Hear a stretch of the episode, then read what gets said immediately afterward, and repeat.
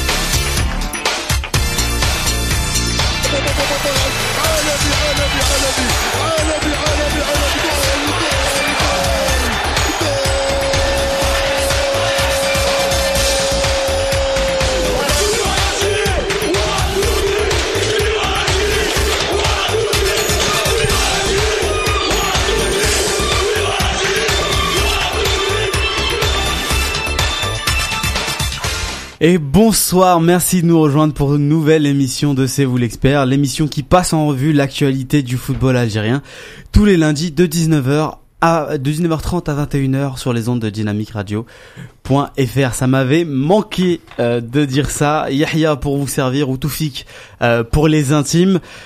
Avec moi en plateau Nazim. Comment ça va Nazim? Yaya Toufik. Marhaba bik. Heureux de te retrouver. Merci beaucoup. Je te le dis du fond du cœur. Tu nous as manqué. Merci Franchement, beaucoup. je suis très ravi de te retrouver. C'est totalement réciproque. Et tu vas présenter ceux aussi qui nous ont manqué, Sidi et Yous en l'occurrence. Exactement. Franchement, aujourd'hui là, là, je suis comblé là. Voilà.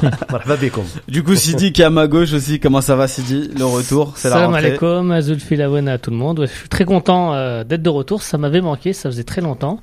Et puisqu'on en est à donner nos, nos, nos surnoms intimes, Ouais. bah, vous pouvez m'appeler Sidinho, comme on m'appelle euh, sur les terrains de, football. Ou Clarky, mais, euh, mais, euh, mais, dans, mais dans, un, dans un contexte footballistique, je préfère Sidinho. D'accord, ok, ça marche. Yous, comment ça va, Yous aux manettes Ça va, alhamdoulilah. Ça se passe très bien. On est, on est content de, de ton retour aussi. Merci, c'est gentil. Et Yacine, comment Et ça moi va, Yacine Ça va bien. Bah, Yacine, c'est le plus ancien, il a fait son retour depuis longtemps, il avait envie de donner son, euh, son avis. Bon, les gars, on a un programme euh, chargé. euh, D'accord, on va parler dans le Made in Algeria, chronique euh, extraordinaire de Nazim. Je vais lui laisser parler de, de, de l'actualité du football local, local et notamment du match euh, du Tchad entre l'Algérie et le Maroc. Et euh, le, les débats de la rédac sera, sera essentiellement porté sur le match Algérie-Colombie dans un premier temps, puis sur Belmadi, Monsieur Belmadi, qu'on a euh, on l'a mis ça dans le programme, euh, un monsieur qui continue de battre tous les records avec avec l'Algérie, euh, et euh, on se demandera si finalement c'est pas l'homme qui pourra permettre ou qui permet déjà à l'Algérie d'entrer euh, sous une nouvelle dimension. Avant de commencer du coup euh, cette émission, j'aimerais ouvrir une petite euh, parenthèse qui n'est pas footballistique. Alors avant tout ça, je- je- j'envoie juste que je peux pas faire deux choses en même temps. Euh, le live, il n'y a pas de live Facebook, les amis. On sera uniquement sur euh, Dynamique Radio. Et donc, j'envoie euh, l'émission est en live sur le, le compte Facebook RDV sur Dynamique.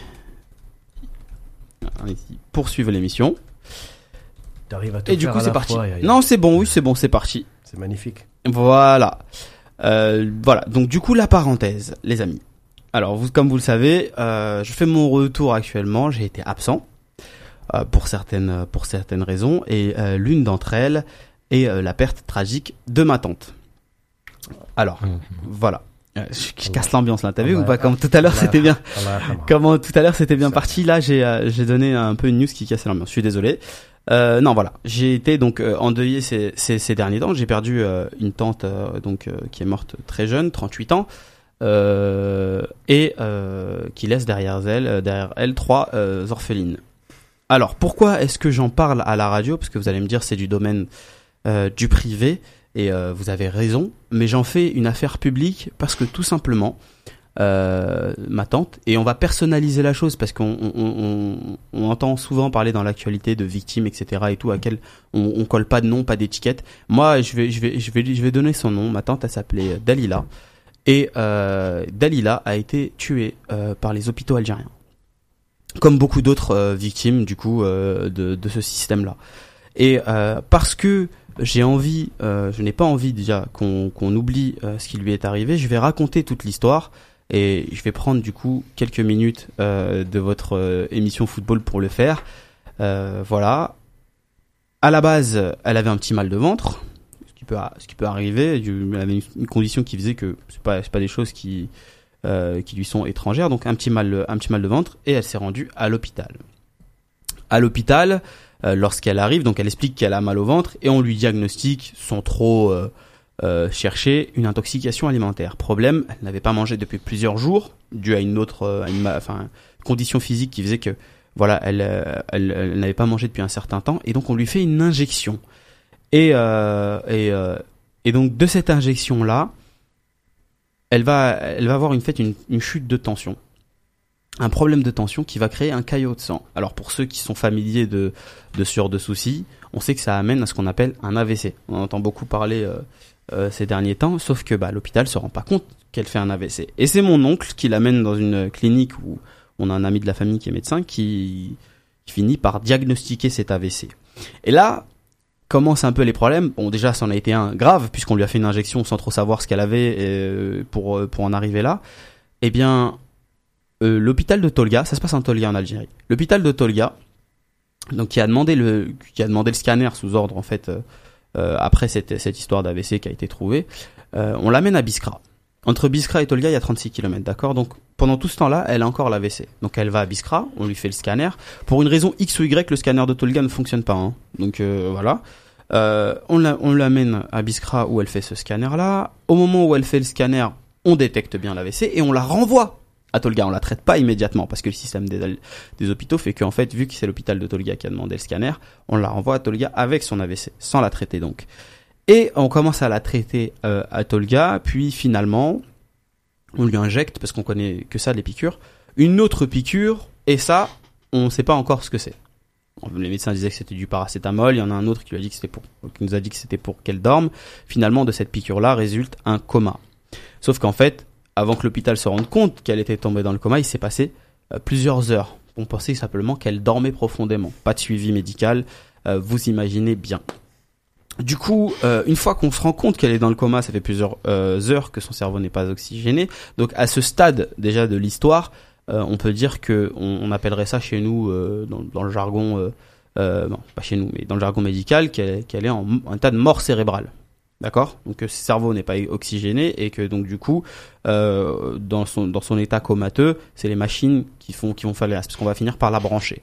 Et pourquoi est-ce que j'en parle? Parce qu'en fait, au-delà de l'erreur manifeste qui nous a euh, euh, terriblement, euh, c'est l'opacité des médecins et l'opacité des hôpitaux en Algérie. À aucun moment on nous a laissé avoir accès à ce qu'on lui a donné. Alors vous allez me dire oui, le secret médical, etc. Les dossiers sont pas ouverts. Oui, mais à un moment donné, il faut savoir rendre des comptes et ne pas pouvoir dire à la famille en face à face quel type d'injection on a fait à une dame qui est morte, 38 ans, qui est rentrée, qui est allée à l'hôpital à pied sur ses deux pieds, qui était donc relativement en forme avant d'arriver à l'hôpital et qui est ressorti les deux pieds devant, c'est qu'il y a un souci quelque part. Et je sais que c'est pas la seule victime comme ça, puisque moi j'ai partagé cette expérience-là sur euh, sur Twitter et j'ai eu beaucoup de retours dire oui ma mère elle est morte de ci pareil, euh, euh, insuffisance euh, au niveau oxygène, des outils qui n'étaient pas bien désinfectés, etc., etc. Alors nous on parle ici beaucoup de d'organiser des compétitions internationales en Algérie. Et on dit souvent, on fait souvent la blague, c'est vrai, enfin c'est pas une blague, mais on dit souvent, ce serait bien de construire des hôpitaux avant de, de construire des stades. Et aujourd'hui, je pense qu'on en est là. Et euh, si je fais, si j'en fais, si je rends cette affaire publique, c'est parce que tout simplement des responsabilités doivent être prises. Et je, je m'adresse à ceux qui m'é- qui m'écoutent, euh, à Tolga, ceux de ma famille, exact, euh, tout, toute ma famille, euh, les amis, etc. Euh, on ne lâchera pas cette, cette histoire et des responsabilités seront prises. Et si d'aventure euh, il y a un des médecins qui nous écoute, qui s'est occupé de ma tante, et ben sache que euh, tu vas devoir prendre tes responsabilités à un moment donné. Et on nous a fait comprendre qu'il y avait possibilité d'étouffer euh, ce genre de choses très facilement. Et ben voilà, je le rends public, comme ça euh, on oubliera moins facilement. Et je tenais à dire pour finir que pour les trois orphelines qui sont restées, qui sont mes petites cousines, j'ai ouvert du coup une cagnotte Litchi pour ceux qui souhaitaient euh, y participer. Il y a eu beaucoup de participation, merci beaucoup. On approche euh, presque la barre des, euh, des, des 800 ou 900 euros, quelque chose comme ça, je sais plus, peut-être 800 euros. Je tenais à remercier chaque personne chaleureusement pour, pour leur don. Voilà, c'est pour des orphelines et c'est pour leur permettre de, de, de bénéficier, de, je sais pas, des, matériaux pour l'école, des habits. on, je pourrais pas dire de rendre plus facile le deuil de leur mère. Voilà, c'est des petites filles, mais c'est pour simplement leur faciliter les choses euh, à l'avenir. Voilà, merci beaucoup de m'avoir euh, écouté et on va pouvoir parler football maintenant.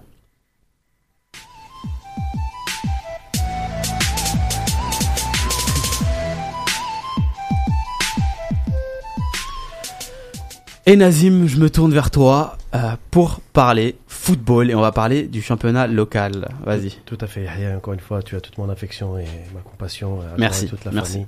Inch'Allah, comme on dit, que justice soit faite. La meilleure justice, c'est la justice divine. Comme on dit, Inch'Allah. Euh, pour rouvrir cette chronique-là, euh, écoute, euh, il n'y a pas eu de championnat de Ligue 1, puisque tout Mm. est- était concentré sur la Chan. Donc euh, la Ligue, avec cette programmation désastreuse, hein, je, je la nomme ainsi, en coupant des, des- des- des demi-journées, ensuite en faisant des reports de trois semaines entre les journées, est en train de, carrément de, de- de chevaucher le championnat. Il n'y a ni tête ni queue, on ne sait plus qu- quand est-ce que les matchs retard seront programmés. Donc Mhm. j'ouvre une parenthèse sur le championnat, même s'il n'y a pas eu de match.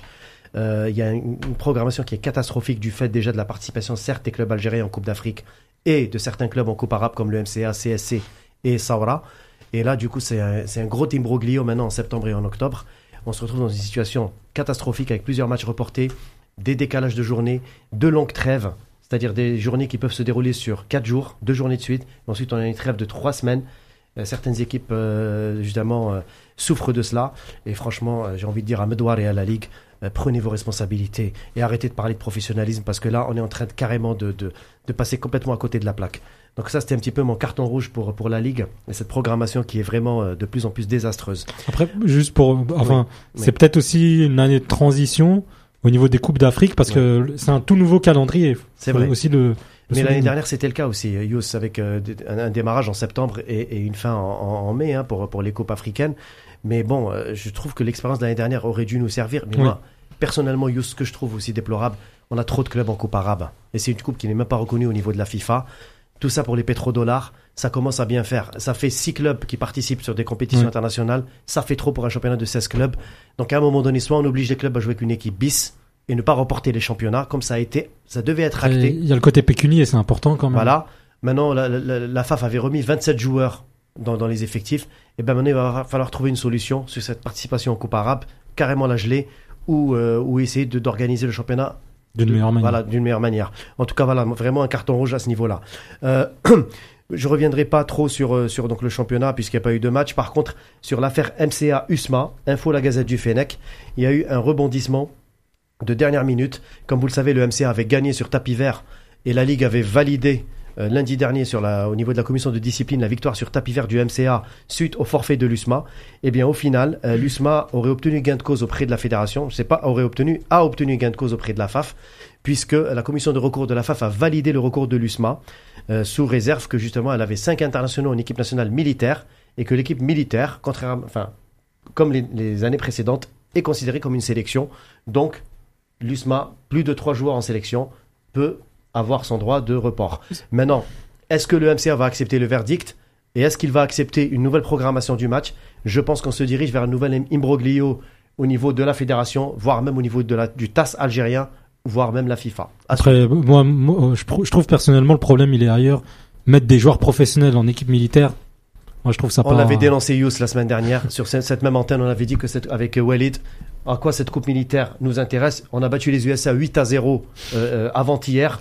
Euh, sur certaines pages algériennes, certaines presses, on, on était On en extase. Les Américains, je pense qu'ils ont fait jouer euh, peut-être des gardiens d'immeubles ou je ne sais pas quoi, sans, sans vouloir être euh, voilà être. Euh, c'est pas normal quoi. À un moment donné, il faut arrêter.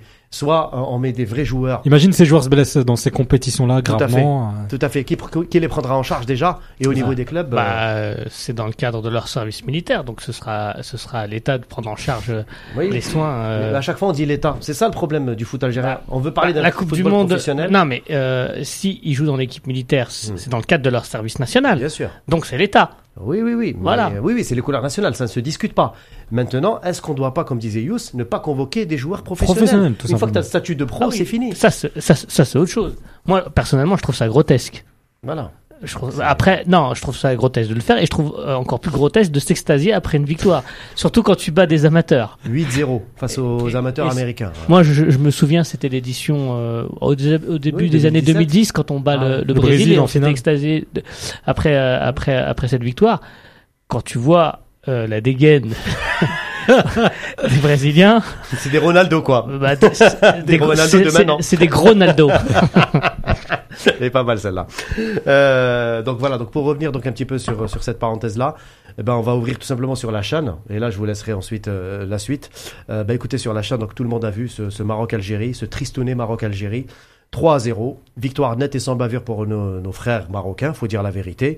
Ils ont préparé leur match. La fédération marocaine a mis tous les moyens pour se qualifier à la chaîne 2020. Faut Le dire public était là. Le public était là, au stade de Berkane, dans une très bonne ambiance, mais avec beaucoup de pression, ce qui est normal, ce qui est de bonne guerre. Et je tire encore mon deuxième carton rouge. À l'aller, on a programmé un match à Tchaker, un public clairsemé, comme si que les Algériens n'étaient pas intéressés par l'équipe locale ou l'équipe olympique. Je tire un, un- un- justement un carton jaune. Pourquoi est-ce qu'on on- on n'encouragerait pas l'équipe nationale, que ce soit olympique ou l'équipe euh, euh, locale Mais avec surtout, là, surtout la, ce, qui, ce qui est à dénoncer quand même, c'est la presse algérienne était quasiment absente, Absente. au Maroc. Merci. Un communiqué, vient un communiqué de, de la FAF. Ça quand même, c'est très, c'est déplorable. grave, Ça grave. montre aussi que Peu voilà, d'engouement. on- peu d'engouement et aussi on n'en parle pas. On parle seulement de la sélection A, alors que la sélection A prime ou les sélections jeunes sont les antichambres euh, de la sélection A. Tout à fait. Et là, ça m'amène à dire que ce 3 à 0, Officiellement, Ouais. officiellement, officieusement, Sou- c'est absolument pas le Soudani, cas. Soudani, Djabou sont sortis des A prime quand même. Non, ils sont, ils sont- non, non, non. Ah si, Non, Soudani, ils sont- non, Soudani non. sont Chan Ils- 2013. Ils, ils sont passés par les A Après, ils sont pas sortis des A Quoi qu'il arrive, ils auraient fini euh, en tout équipe. cas, euh, je suis en pas équipe, sûr. euh, Pour A. Soudani. En tout cas, euh, moi j'aurais deux lectures. Une, une- une première lecture d'abord technique. Je pense déjà que le manque de préparation a clairement euh, joué en notre défaveur. Euh, Batelli, je pense qu'il qu'il- voilà, que, que il a montré ses limites à ce niveau-là. Je veux dire, on a une équipe qui était complètement amorphe, qui était incapable de réagir, même après le premier but, même après le deuxième but des Marocains. On n'a jamais vu notre équipe euh, euh, impliquée dans ce match. On n'a jamais vu notre équipe euh, euh, vers l'avant ou vouloir changer un peu le cours des choses, alors qu'il y avait de la place. Les Marocains ont joué sur leurs valeurs, sur leurs atouts. Ils étaient bien préparés. Ils ont gagné. On le félicite encore une fois. Et moi, je dis que notre équipe, elle est victime du manque d'intérêt des pouvoirs publics, de la fédération et du manque d'engouement de la presse et du public. Il faut dire la vérité aussi. Donc à un moment donné, avant de dire et de tirer sur le local et dire que le local n'est pas bon, il faut voir et comprendre pourquoi cette équipe et comment cette équipe a été montée. Il y a eu des joueurs qui étaient plus méritants sur certains postes qui n'ont pas été convoqués et je ne dirai pas pourquoi. Il y a certaines, il y a certains joueurs comme Chafaï qui pour Ah, moi si, sont- dis-le. Pourquoi non, il y, a, il y a si. des considérations régionalistes peut-être, il y a des des considérations de bureau fédéral. Certains membres du Féro influencent peut-être Batelli et imposent leurs joueurs clairement par rapport à certains clubs. Moi, je trouve qu'il y a des joueurs de la Saura, du MCO, de Belabès qui auraient mérité peut-être de figurer dans cette équipe nationale qui n'ont jamais été convoqués. Mais c'est peut-être là une preuve du manque de considération. Tout à fait. Pour, non, mais pour la sélection imprime, puisque ce que tu décris là, ça n'arrive pas en équipe euh, première. Enfin, on est euh, chez les A. Tout à fait. Parce que c'est en majorité de pros. Donc Non, ah non, c'est pas vrai. Moi, Bah, c'est pas vrai Nazim, sur le. Non, mais sur le sur le. il avait été sélectionné. hein, Non mais alors que... sur, sur la sélection A prime, sur la gestion de la sélection A prime Oui. et surtout sur son impact médiatique. Est-ce que tu penses que c'est son niveau plutôt faible qui fait qu'elle n'est pas mise en avant médiatiquement ou plutôt le fait que d'entrée elle n'intéresse pas grand monde qui fait que finalement on la délaisse un petit peu et qu'on se dit bon si on travaille pas à ce niveau-là c'est pas grave. mais c'est- un exemple tout bête. Mais c'est c'est euh, c'est pareil. C'est enfin c'est euh, qui est arrivé en premier, c'est l'œuf ou la poule. C'est exactement la même chose. Les non. deux sont liés. Non, mais euh, si moi- tu moi- gagnes, moi- ça va susciter de l'intérêt. Et si ça suscite de l'intérêt, bah, il y aura réponds- plus de moyens. Et là, tu vas peut-être avoir plus de chances de gagner. C'est dit, je réponds à Yaya quand même, j'insisterai sur le deuxième point. Effectivement, il y a un manque d'intérêt flagrant dès le départ. Et le pire, c'est que cette équipe locale, on n'a pas eu l'occasion de la jauger. On n'a pas eu l'occasion de la suivre et de voir comment elle a été constituée, puisqu'elle n'a pas eu de matchs amicaux. Elle n'a pas eu de regroupement. Au total, il y a eu que deux ou trois stages depuis six mois. Et on les a convoqués à chaque fois entre deux journées de championnat. Et on a dit, OK, c'est un petit rassemblement. Ils ont joué contre des équipes, je crois, locales, une fois ou deux. Et pour dire, voilà, on a monté une équipe nationale. Et il faut arrêter avec ça. Déjà, déjà, on parle, on parle d'une équipe locale avec un entraîneur étranger.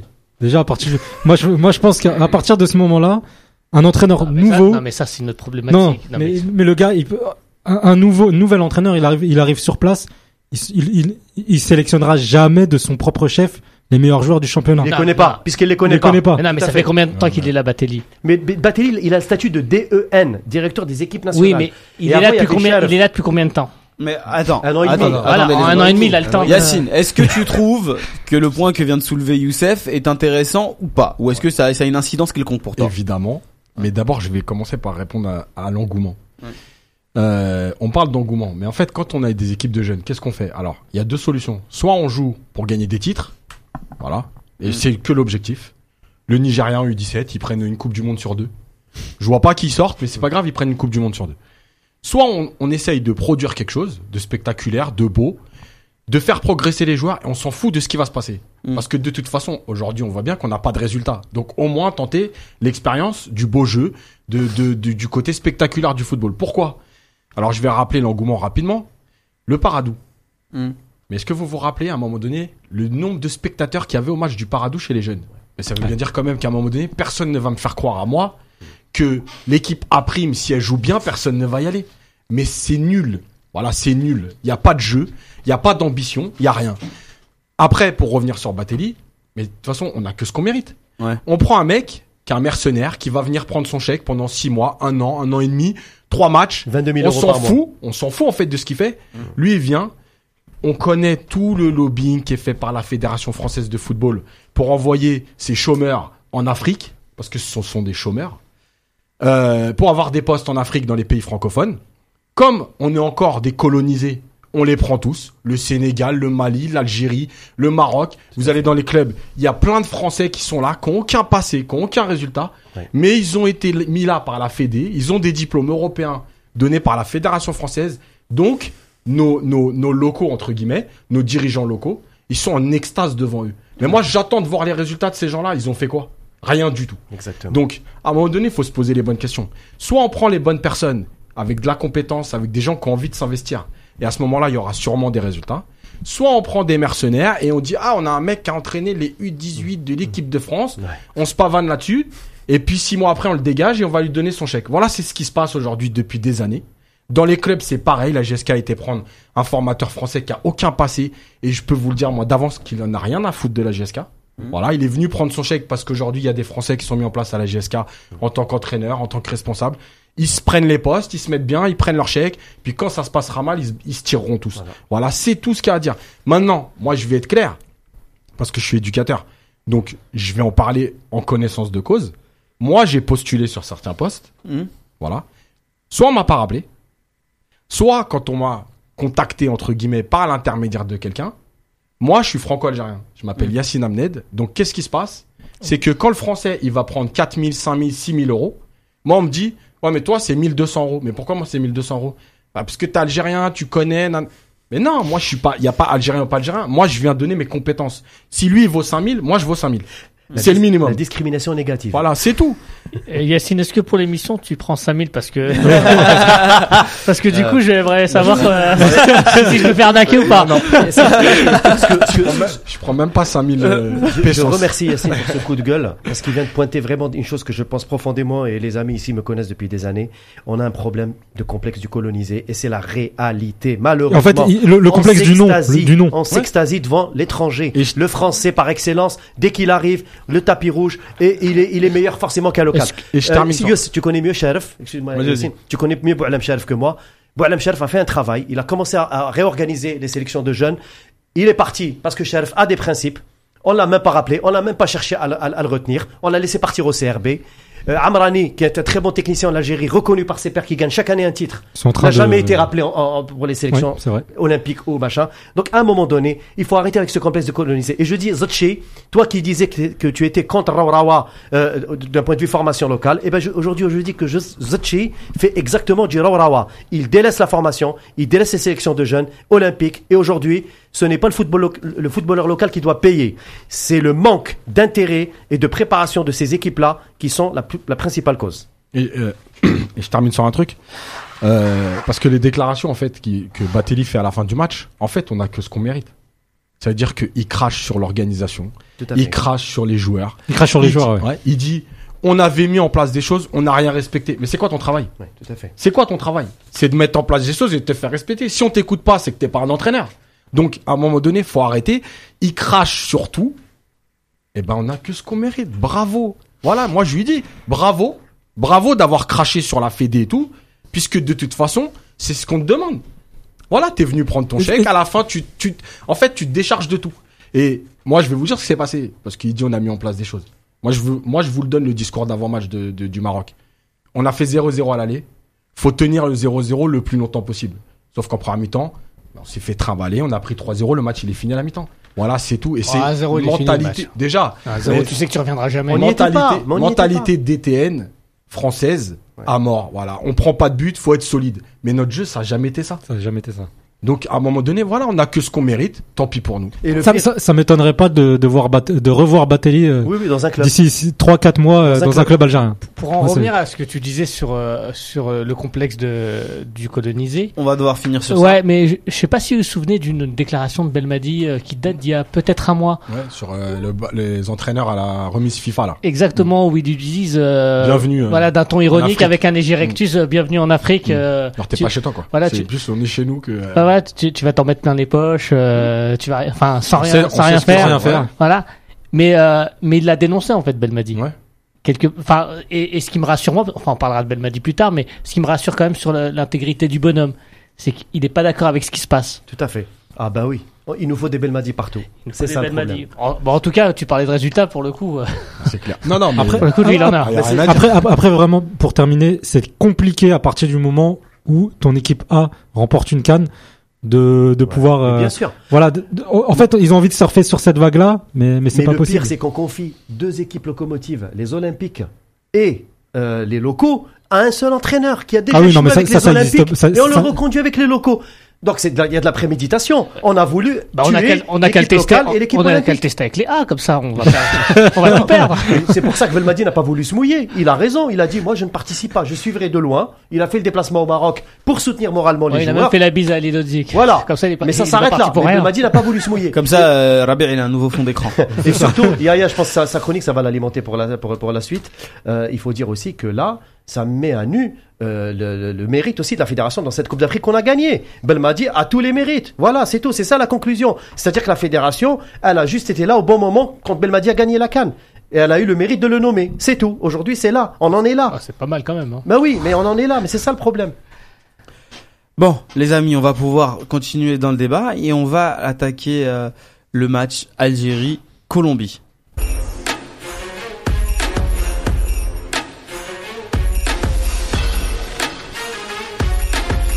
Alors habituellement, je vous, je vous aurais servi le, le discours du traditionnel top et flop, euh, analyse du match, Hmm. etc. Là, on va le prendre avec un peu plus euh, de légèreté. D'abord parce qu'on on avait euh, trois euh, de nos consultants en plateau là qui, qui étaient à- au match. Qu'on va l'aborder un peu autrement. Je vous propose d'abord de nous parler un peu de cette soirée euh, lilloise, cette soirée complètement folle. L'Algérie jouait à domicile. J'ai compté 7 Colombiens dans le stade. Je sais pas s'ils étaient vraiment 7. Euh, Mais- petite, quinzaine, une un petite quinzaine. plus, Yaya. 15, 20. À la télé, en tout cas, on les voyait pas. Non, c'était des euh, maillots de la JSK parfois. Non, honnêtement, je, je dirais entre, je dirais aller euh, entre 20 et 50 quand même. D'accord. Ouais, quand même, ils étaient pas mal. Ils enfin, étaient pas pas mal. mal. euh, C'était pas. D'accord. Et donc, euh, parlez-nous un peu de cette soirée lilloise, l'ambiance à l'extérieur du stade, à l'intérieur. Comment est-ce que vous l'avez vécu? Bah, alors nous, euh, alors, euh, on y- euh, j'y suis pas allé avec, j'y suis allé avec euh, Nazim et, et Kedif et euh, le coach C'est Fatah. et Fatah. Du coup, euh, du coup, on y allait en voiture et, euh, et en fait, ça commence des portes de la Chapelle. ouais, Ouais. Dès que tu sors, ouais, ouais, c'est ça. Voilà, sur toute, la- sur toute l'autoroute, en fait, euh, bah, je pense que l'autoroute était euh, allée à 90% constituée de voitures algériennes. C'est vrai. Donc, c'est vrai. euh, avec les traditionnels drapeaux. euh, a alors, alors, au péage, les certains supporters qui s'asseyaient sur le sur le- sur la portière. on, on se serait sont- cru euh, dans, dans la frontière tunisienne, c'est tous les Algériens qui débarquent en Tunisie. Là, c'était ça. C'était Ouais, pareil. ou à la frontière marocaine avant 94. Je- je- je m'en souviens pas. Moi non plus. Mais euh, donc voilà, ça commence là. Donc euh, déjà, on, on- on est dans l'ambiance. On arrive au stade. Là, on commence. euh, Enfin, le bruit des derbokas se fait de plus en plus euh, présent et de plus en plus fort. Euh, on arrive, euh, on, on est directement immergé dans une marée humaine, une marée euh, euh, Verte. verte, blanche avec un peu de rouge. Euh, des gens heureux, des gens qui euh, qui se prennent dans les bras, euh, qui prennent les rares Colombiens qui croisent dans leurs bras, qui font des photos, euh, qui se chambrent, vamos a ganar, vamos a ganar. euh, et euh, voilà, des, des quelques Algériennes. Alors ça doit être, euh, alors c'est un peu plus rare euh, dans les stades algériens en Algérie, parce que là on était dans un stade algérien en France. Euh, euh, Lille est en France, pour ceux qui en douteraient, do- effectivement. do- donc euh, voilà, et euh, voilà, une ambiance magnifique, des drapeaux, des drapeaux de toute taille, des grands, des petits, des très grands. Euh, voilà, c'était super. Euh, Moi, fr- fr- franchement, moi, je m'attendais pas à une ambiance aussi familiale dans le stade. En, en termes d'ambiance déjà, en, en termes de bruit, en termes Ouais, de, de mais- ferveur, c'était alors- énorme, mais aussi en au niveau du respect, au niveau, Voilà. Mais quand t'arrives, quand t'arrives aux abords du stade, à aucun moment, il y avait pas de pas de danger. voilà, avait- moi, c'est vrai que j'avais quelques appréhensions avant d'y aller. Je fais, est-ce que euh, ça risque de partir un C'est petit ça, peu en vrille et tout. Mais quand t'arrives, à aucun moment tu te dis ça va partir en vrille. T'es rassuré ça, parce que ça. C'est vraiment euh, joyeux. C'est Ouais. bon enfant. Bon, c'est algérien, donc c'est bruyant. mais c'est mais c'est sympathique. Vraiment, moi, je l'ai je l'ai senti aussi. On a, on a, on a senti la même chose euh, aux abords du stade et même à l'intérieur. À part, bon, quelques petits couacs au niveau euh, des bombes, des petites bombes agricoles qui ont. Ah oui, mais ça ont- c'était dans le dans le stade, dans l'enceinte euh, du stade, et je pense que c'était pas des supporters algériens. On les a. Moi, j'étais à peu près euh, à, à une tribune juste en dessous euh, de de de, de ces de ces énergumènes euh, qui qui qui ne respectaient, qui, qui n'ont pas été fouillés vraisemblablement. Parce qu'apparemment, la, la fouille, La euh, fouille, la voilà. était vraiment sommaire. hein. Moi, j'ai, euh, en, en guise de fouille, j'ai eu une tape dans le dos. Hein. Malaba, Ouais, non, mais c'est vrai. stade. Non mais, non mais pour, pour, pour, ce que disent euh, Sidi et Yous, j'ai un peu vécu les choses comme ça. Honnêtement, moi j'ai senti. euh, Alors, je tiens quand même à dire, le public du Nord est connu pour sa convivialité et franchement, on a eu à le- à le vérifier. Alors que ce soit la communauté algérienne dans le Nord ou même les gens, on a croisé même un ch'ti, un vrai, qui était avec nous, euh, Sidi, dans Ah, les, c'est dans là, les il parlait comme ça en plus, l'eau. et qui était ébahi par les prestations de Bounedjah Belaili. Et il s'est renseigné même sur eux. Moi, je croyais que c'était un agent, mais finalement, c'était un, un gars euh, d'une association euh, lilloise qui était qui était présent par curiosité. Et franchement, je tiens à remercier euh, les Français du Nord, notamment, et euh, la communauté algérienne aussi, parce qu'ils ont réussi cette cette fête du football. Faut dire la vérité. Les médias nous attendaient. Beaucoup de médias euh, scrutaient après Algérie-Turquie euh, la veille et où il s'est rien passé et que tout s'est France-Turquie pardon où tout s'était très bien passé et ben les médias ils ont encore enchéri derrière euh, oui euh, ils s'attendaient peut-être à du grabuge et ben finalement le public euh, algérien ou là, le public du Nord une ambiance extraordinaire. On a vraiment assisté à la preuve que Sidi disait que les, même les, les, les policiers ne contrôlaient pas euh, tant que ça euh, les entrées. On a l'impression que c'était décontracté. On a même posé Voilà, la question à un policier. Voilà, on lui a posé la question. fait, ça- alors ça se passe bien. Il nous a dit c'est c'est nickel, c'est très bien, ça se passe, très très bien. euh. Et moi personnellement, un CRS qui me dit ça à l'entrée du stade, je trouve ça extraordinaire. Franchement, ça se sentait que c'était vraiment détendu. Et je tiens à remercier tout le public qui était là-bas. Franchement, parce qu'il a été sportif et euh, une très bonne ambiance. Et la sortie du stade, nickel aussi. Là, nickel, mais aussi j'imagine juste une chose si on avait quand même pu avoir accès à la, la, la tribune du milieu parce que voilà il y avait il y avait pas vraiment accès j'imagine mais un- encore plus de ferveur Oui. je pense que même il me semble il me semble que qu'à Lille il y a jamais eu autant jamais eu autant d'ambiance hein. Mais moi, moi, il y a une autre chose qui m'a, que j'ai apprécié, c'est qu'à chaque fois qu'il y a eu une tentative par certains abrutis oui de Euh, de- de- de d'entrer gâcher la fête, dans la pelouse ouais, de gâcher la fête, systématiquement, par la majorité, ils ont été repris à l'ordre. Quand il y a eu l'hymne national colombien, Oui. certains ont commencé à siffler, À siffler, l'hymne national, euh, l'hymne national colombien. Très rapidement, ça a, été, applaudissements. ça a été étouffé par l'applaudissement euh, du reste des spectateurs. Tout à fait. Quand il y a deux, alors je vais dire un gros mot, mais, euh, voilà, deux énergumènes qui sont rentrés sur le terrain à la fin du match, ils ont été hués par tout le public. pris à partie par énormément de Ils ont été pris à hein. partie par énormément. même des bouteilles, j'ai vu des bouteilles euh, balancées bon, sur ça, ça j'avais dit, j'avais prévu de pas le dire. Mais, mais quand ils sont sortis, euh, euh, dehors Manu Malita, Manu Tari, Militari. Manu Militari, Militari, pardon, ouais. euh, par les- les- les- la sécurité, ils ont été voilà, ils ont été insultés, enfin insultés. Oui, pris à partie. hués, pris à partie, partie. ouais. Certains leur ont même jeté des euh, des, euh, des bouteilles pour euh, clairement leur manif- euh, ma- manifester leur mécontentement. Et, et puis voilà, donc moi ça me rassure que 99% euh, des gens qui sont venus regarder le match, Quasiment. non, se- non seulement se sont se sont tenus correctement, et en plus réprimer ceux qui respectaient pas les règles. Et le seul bémol aussi que j'ajouterais, Oui, pour finir. juste sur les fumigènes, je profite de Ah, je l'aubaine pour le dire. sandwich. euh. Non, sur les fumigènes, il y a eu quand même deux rappels à l'ordre. L'arbitre a quand même arrêté deux non fois. non non les, les rappels à l'ordre Oui. c'était plus pour les les pétards en Oui, fait oui, les, C'était pas les- les engins pyrotechniques, voilà, tout à fait. Mais derrière, il y a quand même, faut dire, on est les seuls à le faire ça. À la rigueur au 5 juillet, ou à la- en- dans un match amical de championnat, Ah, mais c'est on ferme l'œil. Mais quand il s'agit d'un match international de l'Algérie, y compris en Algérie, oui mais c'est ou à, ou à l'étranger, enfin moi je dis qu'il faut arrêter avec ça. Parce que c'est pas ça qui va nous faire gagner. Ouais, mais ça je mettrais pas ça sur le. c'est un match amical en même temps Ouais, mais mais il y a ça, des règles. se La, permettre. la FIFA est intransigeante là-dessus. Hein. Attention, Ouais, on peut après, se prendre des amendes, on peut être. Moi je dis, il faut faire très attention à ce niveau-là.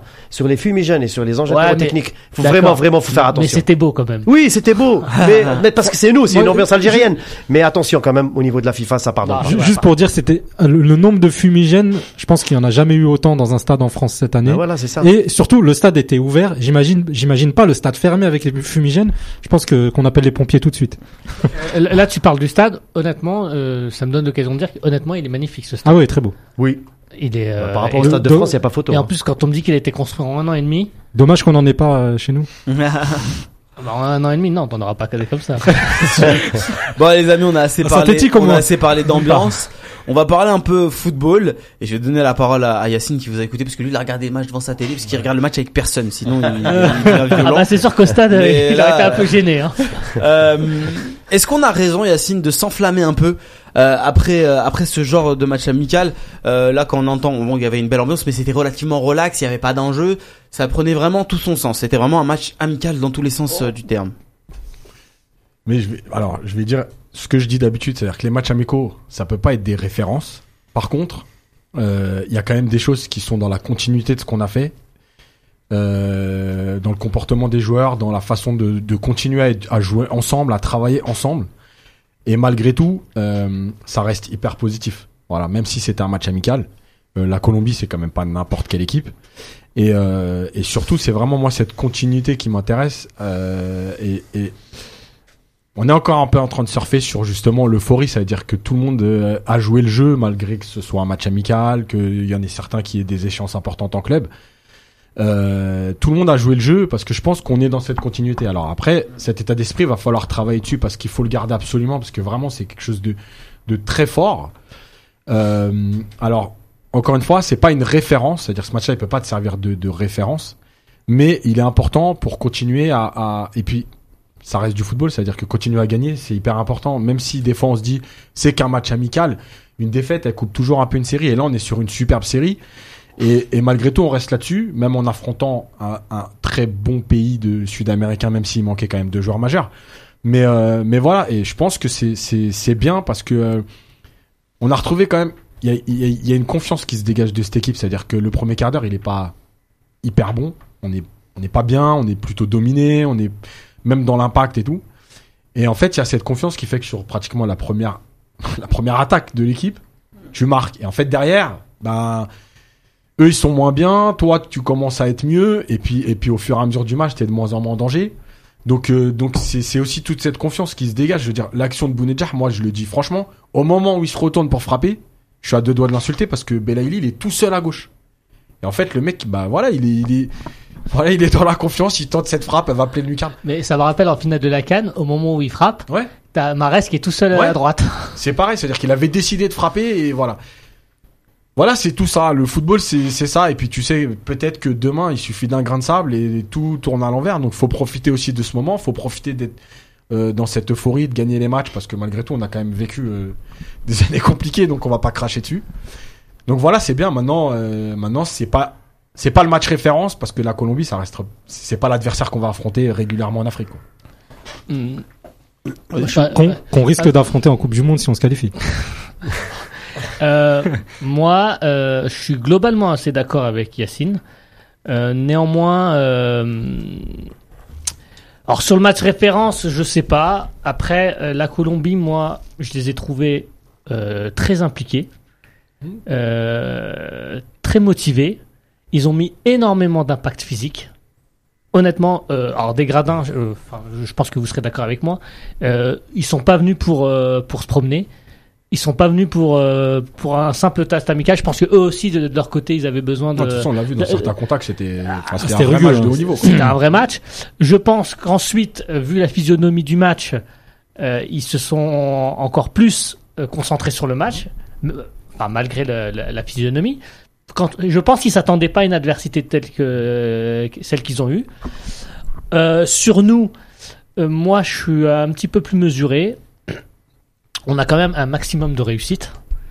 Parce que je, je pense qu'on frappe au but, euh, je sais pas, 4-5 fois. On marque 3 buts. Euh, ouais, 5 ou 6 Mais fois. la je- réussite, ça se travaille aussi. hein. euh, voilà. Moi, je nous ai trouvé euh, dans la sortie du ballon, dans certaines transmissions très empruntées, on en a raté énormément. Comparativement aux, aux Colombiens, on était nettement en dessous. Euh, bah, D'ailleurs, la première action colombienne, c'est sur une euh, sur une perte de balle euh, assez, assez stupide de Marez, une passe dans l'axe. Euh, Atal, il en a raté quelques-unes. Au milieu, ils en ont raté beaucoup. Euh, moi, je pense qu'au milieu, on s'est quand même fait vachement bouger par les Colombiens. Je pense qu'ils étaient au-dessus de nous. Euh, je pense, euh, en revanche, que notre euh, attaque était meilleure que leur défense et notre, meilleure, et notre défense était meilleure que leur attaque. Euh, donc voilà, on a eu beaucoup de réussite. On est sur une bonne dynamique et Dieu sait à quel point la dynamique c'est important. Euh, je pense que il y, a un- il y a un but commun. Et c'est là le travail de Belmadi, c'est qu'il a, il a réussi à, à- à motiver tout le monde et à ce que tout le monde tire dans le même sens. Ça, il faut le garder. Il faut garder les basiques qu'on a. Euh, par contre, il y a quand même certains secteurs de jeu sur lesquels il faut qu'on il faut qu'on progresse. Si on veut, on a passé énormément de caps. Ouais. Si on veut continuer à passer euh, des caps, euh, il y a des choses quand même euh, qu'on n'arrive pas à faire. Et pour te répondre, euh, j'ai vérifié, l'Algérie a tiré exactement 8 fois, Hmm. 4 donc 4 tirs, 4 cadrés, pareil que la Colombie finalement, Après, Ospina n'a pas fait un n'a pas fait un très bon match non plus. Euh, Il s'est trouvé sur le deuxième but. Bah, sur, le Il a deuxième pas but, été rassurant. non, sur le deuxième but, elle est contrée. Ouais, dévié, ouais. Elle est Après, contre après, déviée, ouais. La première, elle est imparable. Après, il est pas la rassurant. dernière, elle est imparable. Il, donc, il est, il euh, est pas rassurant dans sa surface.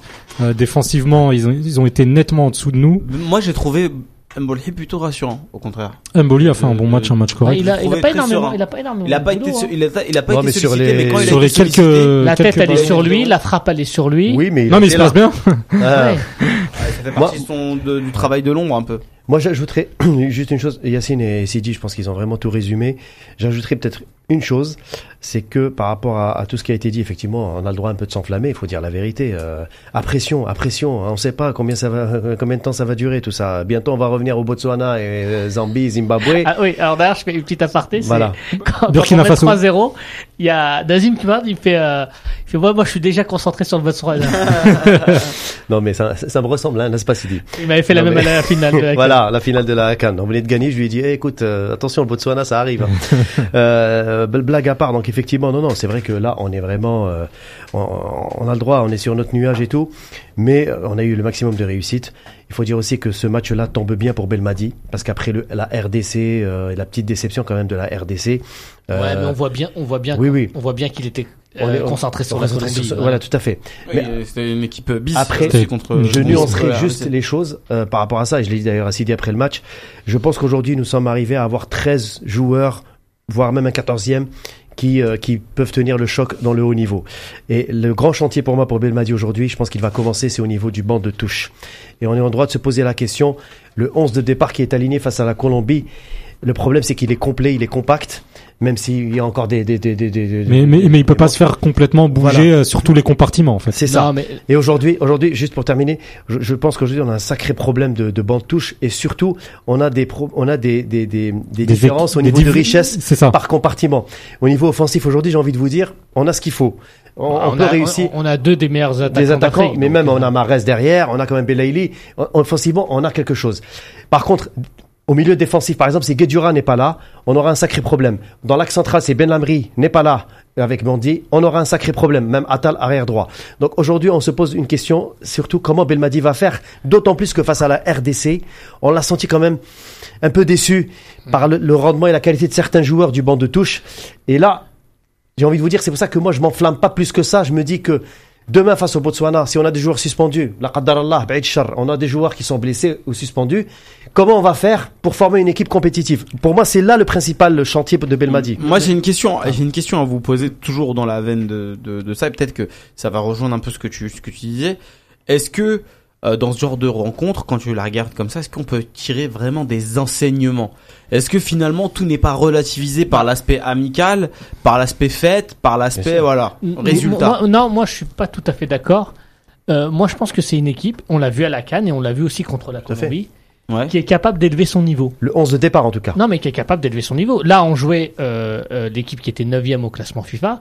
Alors, de, euh, Qui n'avait encaissé que deux buts qui en, n'avait encaissé- en 7 matchs, il me semble. Non, en 9, Neuf matchs. En, en neuf matchs. Et sur les 9 derniers matchs, il avait fait 8 clean sheets.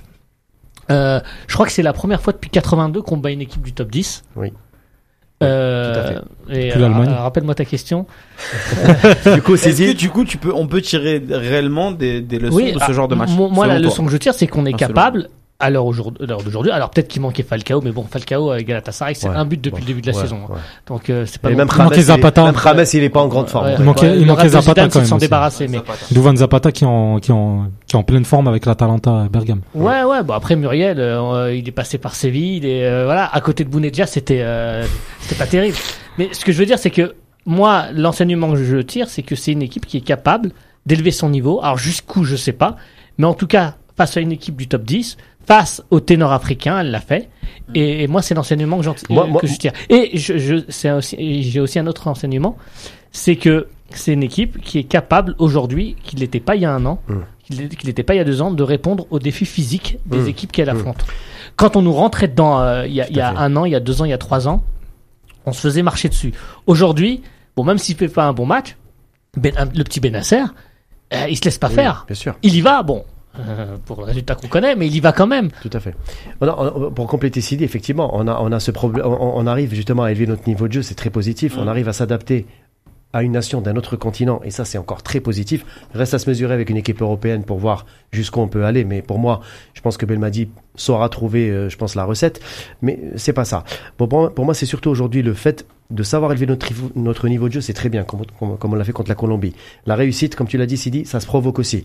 Si on a réussi à marquer trois buts sur quatre tirs cadrés, c'est que quelque part, on a travaillé et Belmadi a, a trouvé la formule magique.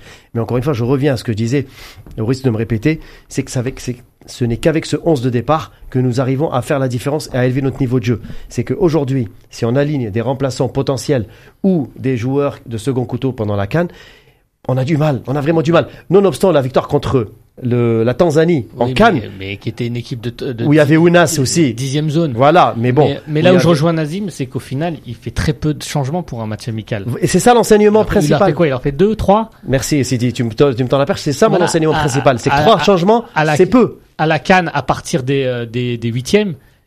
Il, il fait très peu de changements. très peu de très- turnover. il, il les fait très Exact. tardivement. Exact. Donc il y a un problème. Il, C'est-à-dire il- que il- quelque il- part, il- il est satisfait de son 11 après. Bah, je- mais je- jusqu'où je- il je- est dans satisfait, l'optique. et qui fait pas forcément confiance à d'autres joueurs. Moi, je pense qu'un joueur comme Abed, il, lui- il lui fait pas particulièrement confiance. Peut-être qu'il rentre pas, il rentre pas dans le système. Il y a eu quatre changements. et parce qu'il se blesse souvent aussi, Abed. Faut pas l'oublier aussi. ouais, Abed, non, mais ce que je veux Abed, dire, ça lui arrive souvent d'être blessé. hein. Premier changement à la 72e. Après, Bah oui. après, après, le truc, c'est que faut regarder un peu ce qui se passe aujourd'hui dans le football mondial. Et en fait, euh, c'est quand même quelque chose qui, qui, qui est pratiqué régulièrement par les nouveaux, les nouveaux entraîneurs. Ils font très peu de changements, très tardivement. Euh, on peut regarder euh, Tourelle au PSG, on peut regarder, et pourtant il a un banc de touche. On peut regarder euh, l'équipe de France avec Deschamps. Et quand on parle de banc, c'est pareil. C'est-à-dire que quand on voit euh, France-Turquie, quand on voit France-Islande, effectivement, Deschamps, il lui manque deux ou trois joueurs. Et c'est pareil, l'équipe de France, elle produit rien du tout. Donc c'est compliqué d'avoir quand même euh, 15, 16, 17 joueurs euh, euh, d'un même niveau euh, capable de faire un 11 compétitif. Ah oui, c'est oui. très compliqué. Tout à fait, oui. Moi, je trouve malgré tout que euh, on a quand même effectivement des secteurs où on est plutôt armé. Ça, c'est clair. Devant, voilà. Après, il y aura, il y a des chantiers derrière. On sait qu'à gauche, bah, on est quand même limité. Euh, dans l'axe, rapidement, si effectivement Ben Labri euh, est absent, ça peut être compliqué. Euh, à droite, on n'a pas non plus, euh, on n'a pas non plus quelqu'un. Voilà. Donc, donc, effectivement, après, voilà, on sait qu'au au milieu, en fait, on peut avoir du monde, mais ce sera toujours dans les mêmes registres. C'est ça. Non, et ce sera moins bien surtout. Non, mais, Enfin, moins bien, mais déjà dans les mêmes registres, c'est-à-dire plutôt un peu relayeur, technique et tout, mais on n'aura pas. On a qu'un Guédura. Voilà.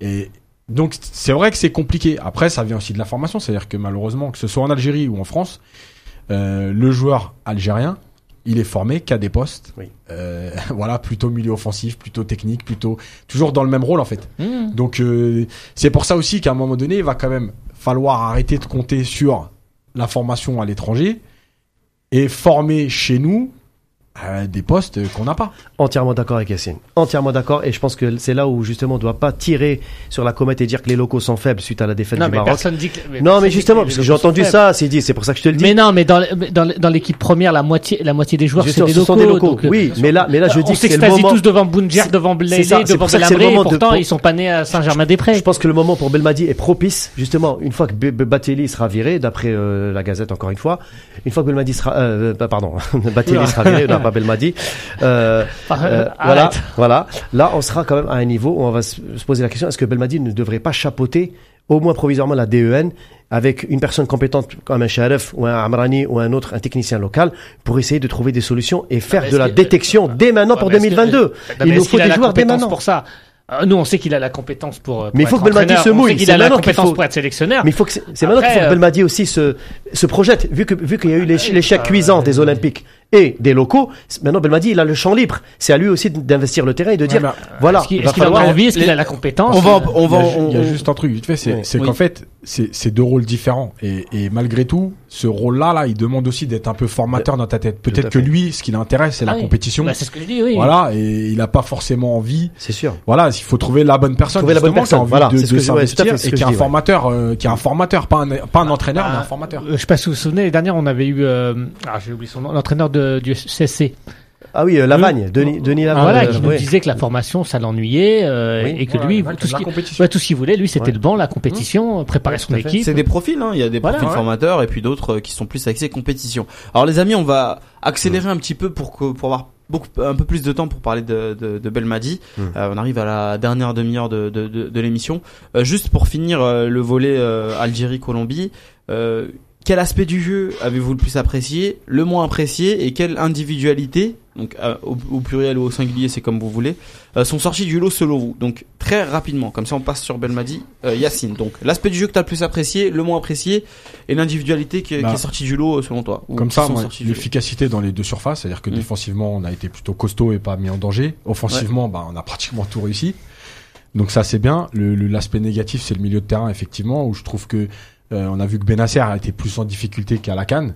Mhm. Euh, on va pas revenir encore une fois sur le truc du Milan, mais malheureusement, je pense que c'est un mauvais choix. Et quand on voit les résultats de Milan aujourd'hui, ça va être très compliqué. La saison elle va être longue. Mm. Donc ça, c'est Surtout du banc. hein. Ah, En plus, ouais, non, mais il a joué un peu. Après, il est sur. Enfin, c'est compliqué pour lui. Et, ça, et dans la, dans, enfin, avec les changements d'entraîneur, ce qui se passe à Milan aujourd'hui, ça va être une vraie saison compliquée. Euh, voilà. Après les individualités, évidemment, euh, je pense que euh, bah, Bounedjah et Mahrez, parce qu'ils sont décisifs. Mhm. Mais j'ai encore une fois moi aimé, euh, en tout cas, la, la, la première période de Belaïli. Vraiment, ce joueur, je, je- enfin moi, je le trouve tellement bon parce que parce qu'en fait, il est, il, il a de la technique, mais il en abuse pas. Il est, il reste sobre. Mais tout ce qu'il fait, c'est non, je trouve qu'il est. Honnêtement, j'ai, on a vu, on a eu des joueurs il a algériens été- qui il, il a été très sobre quand même. Ah ouais. Ah, franchement, c'est Avec des joueurs avec cette technique, on a vu des joueurs bouffer le ballon. Mmh. Ce qui fait Non, pas non, j'ai parce dit, que malgré tout. j'ai- j'ai dit, C'est il- pas non, t'as dit, il en abuse pas. Non, Parfois, il y a toujours un ou deux gestes. Voilà, mais- comme mais- tout le mais- monde, Pour éliminer un adversaire. C'est un super match, que, oui, oui. Voilà, souvent il cherche quand même à Ah, prendre un il perd, appui. il perd pas le ballon, même s'il pas a du Brahimi. Il va chercher au moins Voilà. la faute. Il va chercher au moins la faute. Il y a eu deux trois situations. Faut dire la vérité. il se permet de garder le ballon, d'essayer de dribbler, mais je trouve que par rapport à la technique qu'il a, on a connu beaucoup de joueurs qui, qui, Hmm. qui abusaient de ce geste personnel. Euh, donc Belaïli, voilà, moi je trouve encore une fois, euh, que c'est- enfin tout ce qu'il fait, c'est propre, c'est bon, il est dans, il, Ouais, est il dans joue le combat, juste. voilà. Il y a rien à dire quoi. Et euh, et euh, et voilà après après encore une fois Ben Lamri, euh, alors sur les réseaux sociaux je l'ai mis aussi, c'est que encore une fois, bah moi je suis désolé, mais Ben Lamri, quand il y en a qui vont m'expliquer que euh, il a pas sa place en Ligue 1, moi je le dis clairement. Lyon, ils ont acheté un joueur qui s'appelle Andersen à 30 millions. Mais Ben Labri, il en a un dans chaque jambe. Voilà, c'est aussi simple que ça. C'est un vrai défenseur. Il a un gelon. Il fait pas de fioriture, mais tout ce qu'il fait, c'est, c'est, en fait, bon. c'est un défenseur. Voilà. Mm. Et moi, ce que j'aime, c'est ça. C'est-à-dire que les défenseurs, ils se prennent pour des numéros 10, franchement, ça me fatigue. Et aujourd'hui, voilà, c'est tout. Bah, après, bah, il a fait d'autres choix. Et puis, je pense qu'il commence à avoir un âge où, malheureusement, les gens se retourneront plus vers lui parce qu'on se dit toujours 29, 30 ans, on sait pas combien de temps. Voilà, c'est dommage pour lui, mais en tout cas, voilà, ça reste un, un très, un vrai bon défenseur. Vas-y. Bah, pareil, hein, moi je dirais que c'est surtout euh, ce que j'ai apprécié, c'est surtout déjà le, le collectif. On sent quand même que c'est une équipe qui élève son niveau de jeu quand elle le veut, nonobstant quelques euh, défaillances, notamment sur le côté de Ben Sebaini, euh, où j'étais un petit peu euh, déçu quand même euh, par, par notamment sa deuxième mi-temps. Il, il a souvent été pris à défaut, mais je pense que Ben Sebaini joue déjà contre-courant sur un poste qui n'est pas le sien à la base. Mais en dehors de ça, euh, il reste indiscutable. On l'a dit ici la semaine dernière, tant que nous n'avons pas de solution de rechange. Malheureusement, Roulam euh, n'est plus concerné. Déjà, enfin, du moins pas pour le moment. Et puis, euh, et puis, euh, comment il s'appelle, euh, qui est blessé, celui que Fares. Enfin, Fares qui est blessé. Voilà, donc pour l'instant, il y a un boul- il a un boulevard devant lui. Mais Ben Sebaini, déjà avec Mönchengladbach, c'est un début de saison qui est en demi-teinte. Il va falloir quand même qu'il se remobilise un peu pour qu'il soit davantage plus, plus performant, notamment sur l'homme, parce que des fois, il se fait souvent déborder alors que c'était sa qualité première. Mais là, en l'occurrence, face à la Colombie, je l'ai senti quand même un peu en dessous. Sinon, pour les satisfactions, moi, j'ai pas de doute là-dessus. Euh, il y a des valeurs sûres. Boulhi, euh, encore une fois, il, fait, il nous sort deux arrêts euh, de grande classe euh, en première mi-temps. Il rassure sa défense. Ben Lamari, Bounedjah et Belaïli, euh, c'est des constantes. Hein. Ça s'inscrit dans, dans la continuité de ce, qu'on, de ce que nous avons vu en Cannes. Bounedjah, par ses appels qui fatiguent les adversaires, même s'il se met souvent hors jeu, mais ça reste une valeur sûre. C'est, c'est quelqu'un qui épuise une, défense. Belaïli, par, par son côté juste, il- il a juste la technicité, il la met au service du collectif là où il faut. Il descend défendre, même malgré certains défauts et errements, il arrive toujours quand même à sortir son épingle du jeu. Guedjura, l'essuie-glace, je l'appellerai ainsi, même si parfois il peut perdre des balles en relance, mais ça reste quand même un joueur pour moi essentiel aujourd'hui dans le dispositif de Belmadi et on n'a pas de rechange. C'est ce qui m'inquiète le plus. Donc voilà, Atal sur le côté droit, n'en parlons pas. Justement, juste par rapport à Tal, je voulais, j'ai Oui. oublié. Oui. Attention quand même à pas abuser des actions individuelles parce Oui. que je trouve que à Nice, je le vois régulièrement parce que je suis les matchs de Nice. Oui. Et là, sur deux trois actions, Ouais, mais- il abuse. Mais Ouais, mais si il le fait pas, c'est plus lui. non, mais Oui. Si- S'il le fait pas, c'est Ben Sebaini. ouais, mais je pense, je pense que je pense qu'il y a des fois où en fait, le moment où il touche le ballon, le public, il est un peu. euh, Ouais, ouais. Tu vois oui, oui, Et c'est- ça le pousse. ça le chauffe, oui. ouais, c'est- voilà. Et malgré tout, faut faire attention parce que même Vira a fait la remarque une ou deux fois. Et le problème, c'est qu'il faut qu'il garde cette spontanéité, Mm. mais malgré tout, il faut qu'il progresse quand même dans la compréhension du jeu. Ah On oui, peut pas faire tout le Mm. temps ça. C'est ça que je veux Oui, dire. oui, la- bien la juste. Mais c'est vrai que quand il touche le ballon, le public il est là. Ah oui, c'est comme dans la cour de récréation, Non, c'est quand clair. tu dis gars, t'es Non, pas mais- cap, il y non, va, et clair, il y va. clair, C'est clair. Ouais. Mais attention quand même. C'est pour ça que je dis effectivement que par rapport à ça, euh, on a quand même des zones de satisfaction, mais il y a quand même, encore une fois, Benasser, dès qu'il est un peu en dessous, et même Fegouli, il fait un match moyen, faut dire la vérité sur ce match, il a pas été, c'est vrai qu'il est toujours- toujours le, il est toujours partout, Fegouli, mais sur ce match-là, il a quand même pas été rayonnant, entre guillemets, comme on aurait pu, on aurait aimé le voir. Il a été cisaillé quand Il même. a été cisaillé, il c'est vrai. Les Mais- Colombiens l'ont pas laissé, l'ont pas laissé espérer. C'est pour ça que je dis que le grand chantier pour moi, pour moi, euh, au-delà de, de, de, de certains errements en défense, notamment sur les côtés, euh, c'est le milieu de terrain. Incontestablement, c'est là où, où, on a un problème de doublure, tout simplement par rapport au profil de joueurs que nous avons. On n'a pas de doublure. Est-ce que, bah, est-ce que tu peux redonner euh, la liste des questions C'est le, Il le- y en le- a trois. Faut aller vite. Hein. Euh, Ouais, non, je vais vite. Quel pas. aspect du jeu algérien as-tu, enfin, as-tu le plus apprécié L'abattage physique. et le moins, le apprécié et l'individualité qui est sortie du lot ou les individualités qui Hmm. sont sorties du lot selon toi. La- L'abattage physique, pourquoi? Parce que cette canne, déjà, Belmadi, il a réussi à transformer cette équipe avant, euh, enfin, pendant cette canne, mais aussi même après cette victoire en canne. Moi, j'ai l'impression qu'on est, en fait, on, on à un point de non-retour Il y a un aujourd'hui. but commun, clairement. C'est il ça, a su- il a su- physiquement. il a su rassembler autour. Enfin, tout le ça. monde tire dans le même Fédéré, sens. fédéré, Et tous ça, les joueurs. et ça, il y a, il y a très peu de meneurs d'hommes qui en sont capables. C'est ça. Moi, je dis souvent, euh, un, un, un sélectionneur, un entraîneur, soit on, on- on le craint, soit on l'admire. Moi, j'ai l'impression que dans le cas de, Bel- de Belmadi, euh, il l'admire. Alors je sais pas ce qu'il leur fait, je sais pas. euh, On, les- on, on y arrive sur Belmadi. Non, ouais, on y arrive. Vas-y. on en reparlera. L'individualité euh, sortie du lot, vraiment Bounedjah sur le terrain, impressionnant. Moi, j'étais, j'étais au stade. Euh, chaque ba- chaque long ballon, il fait 50 000 appels. Parfois, on doit lui donner, on lui donne pas. Il est pas, il est pas là en train de, de hurler, euh, gueuler sur les autres.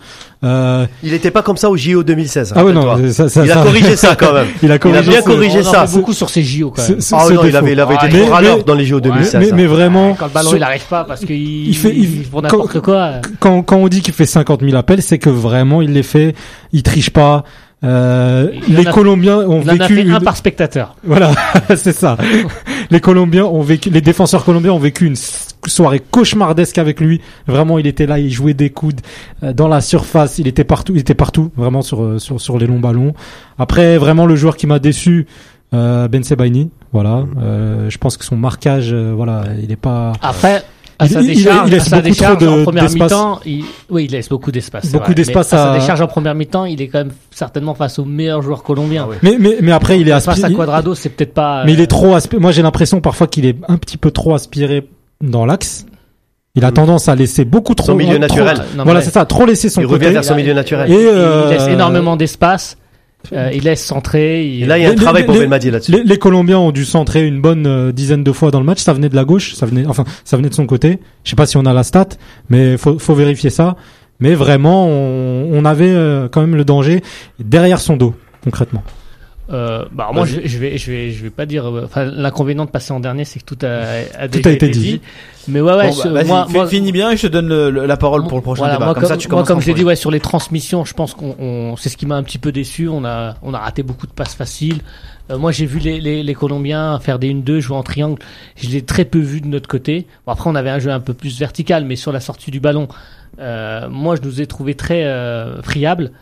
Euh, voilà. Après, sur le- les points positifs, moi, j'ai énormément aimé le boulot de, de, de Guedjura au milieu. Alors, certes, il a raté la moitié de ses, euh, ses relances, mais, mais dans la présence, moi, je l'ai vu couper les lignes, je l'ai vu gratter des ballons, je l'ai vu euh, répondre et imposer des défis physiques, euh, et c'est le seul qui l'a euh, véritablement fait au milieu. Moi, c'est la première fois que je voyais au stade euh, Bel, euh, pardon, Bellaili et, et Bounedjah, et honnêtement, les deux m'ont scotché. Honnêtement, les deux. non, euh, alors, euh, euh, Bellaili, techniquement, tu le disais, Yacine, il, il est très bon, mais même physiquement. Ah, physiquement, pour le bouger, faut y aller, et il y va. Et, Enfin, je veux dire, c'est pas. Il a pas peur. Il a pas peur du contact. parce que tu- euh, moi, comparativement par exemple à un Marez, bon après c'est pas le même profil, on est d'accord, mais physiquement ils en imposent pas de la même manière tous les deux. Pas rien à voir. Et, et- et moi j'ai beaucoup aimé, j'ai beaucoup aimé le travail de Belaïli, en particulier en, en première mi-temps, parce que même techniquement je l'ai vu rater aucun crochet. Il fait beaucoup de crochets extérieurs. J'en ai vu rater aucun. Je vais reparler encore une fois de Bunja, même si vous en avez déjà parlé, mais il est extraordinaire. Honnêtement, c'est un joueur. Tu es de plus en plus fan de Bunja. Mais moi, je, je, je, je suis fan depuis très longtemps, mais Très il est extraordinaire. Euh, déjà, à la télé, ses déplacements, c'est un modèle du genre, mais au stade, c'est encore plus, encore pire. Ses déplacements, tout le temps, toujours dans le sens du but. Systématiquement, il va jamais, il va jamais s'enterrer comme certains attaquants euh, que je ne citerai pas. Enfin, si je vais les citer, euh, Belfodil, il va, il, il va jamais s'excentrer sur le poteau de corner pour servir à rien. Jamais. C'est toujours dans le sens du but. Dans la toujours- surface. c'est toujours voilà, c'est toujours dans le dos de son défenseur. Sur les ballons aériens, il gagne systématiquement ses, euh, ses duels. À un moment, en deuxième mi-temps, je crois que c'est Sanchez, il, il était tellement écœuré que sur un, sur un, sur un duel aérien, il gagne, Boundir, mais il tombe. Mais il tombe, ouais, ouais, ouais. Et il lui marche dessus.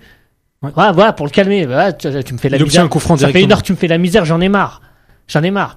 Et, euh, et euh, moi, je, je lisais un tweet qui disait ouais, euh, à part au PSG, euh, il aurait sa place dans tous les clubs de Ligue 1. Moi, je pense que même au PSG, il a sa place, honnêtement. Alors, vous avez peut-être trouvé que je m'enflamme, mais honnêtement, on nous disait ouais, il joue au Qatar, euh, c'est pas une référence.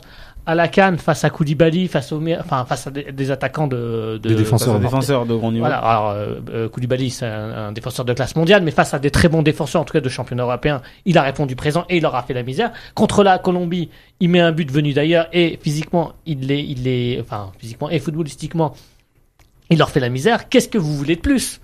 Honnêtement, qu'est-ce que vous voulez de plus pour, euh, pour être convaincu par ce joueur? Non, non, mais euh, C'est rejoins. c'est un- c'est un- c'est un débat sans fin, le débat. Ouais, Euh, non, mais moi, dire, ça on, on- on sait, je, je, je sais de euh, où tu veux en venir. Non, mais si de- Choupo-Moting, il joue au PSG, Pourquoi Bounedjah il pourrait pas jouer au PSG Bah, parce que je suis pas. Parce qu'il connaît pas Tourelle. Ouais, voilà, euh, parce que Bounedjah. Choupo-Moting côté Non, mais Tourelle est voilà, pas- non, mais je veux dire, si Muriel il est passé par tous les clubs où il est passé, pourquoi pas, pourquoi Bounedjah il- il Après, c'est des choix. de- Muriel, il est colombien. C'est des choix de carrière aussi. Et très franchement, Non, mais T'es aucun argent- club. non, t'es argentin, t'es aucun club- brésilien, tu joues au Qatar, on va aller, si t'es bon, on va aller te chercher. Aucun club. Ah, si. Attends, moi, moi, je suis désolé, mais aucun club européen ira chercher un mec euh, de 27-28 ans qui touche 3 millions d'euros au Qatar. C'est aussi simple que ça. À part les paris qui fait pas, qui c'est pas sa zone de recrutement, à part le PSG. Par contre, on va Euh, Aujourd'hui, contre, là, j'ai vu la news, euh, CNews, euh, euh, je sais pas d'où elle sort, euh, euh, Bounedjah, l'OM, etc. Même pour un club comme l'Olympique Mais non, de Marseille, surtout pour un club comme l'Olympique de Marseille, aujourd'hui, Bagdad, Bounedjah, Non, mais- c'est pas possible. Là, Et surtout, non, mais là, il y a une, Attends, juris- je- il y a une jurisprudence depuis le début du Non, championnat. non, En il y a une chose. Attends, laisse-moi finir, tu vas Slimani. comprendre. Tout le monde le Laisse-moi finir, tu vas comprendre. Parce que Bounedjah, euh, euh, d'après les informations qu'on a pu me donner, Bounedjah, lorsqu'il il signe sa prolongation, il signe avec une clause libératoire, donc sous sein privé, de 30 millions d'euros. Mais dans, dans- Donc personne n'ira acheter Dans un, football un moderne, par contre, tu vas, millions mettre- tu vas mettre, tu vas mettre les d'euros. 30 millions sur Costas Mitroglou. voilà, tu, tu- Voilà. tu vas mettre, Ça, ça. tu vas mettre Bon, les gars, on- Non, non, non. laissez-nous parler de Belmadi. Non, on doit parler de juste, Belmadi. Juste Non, 10 on secondes, va- 10 secondes. C'est, il y a la chrono, juri- vas-y, 10. non, la jurisprudence, la jurisprudence Slimani, tout le monde le taillait. Il arrive, c'est le meilleur joueur du championnat de France. Alors, est-ce que ça va durer, je sais pas. Mais dites-vous bien que Slimani, C'est bon, ça fait 10 c'est la, secondes. c'est la doublure de Boudin en équipe nationale. c'est sa doublure. Les amis, on va parler de, de Belmadi. C'est parti. On est bien dans le timing.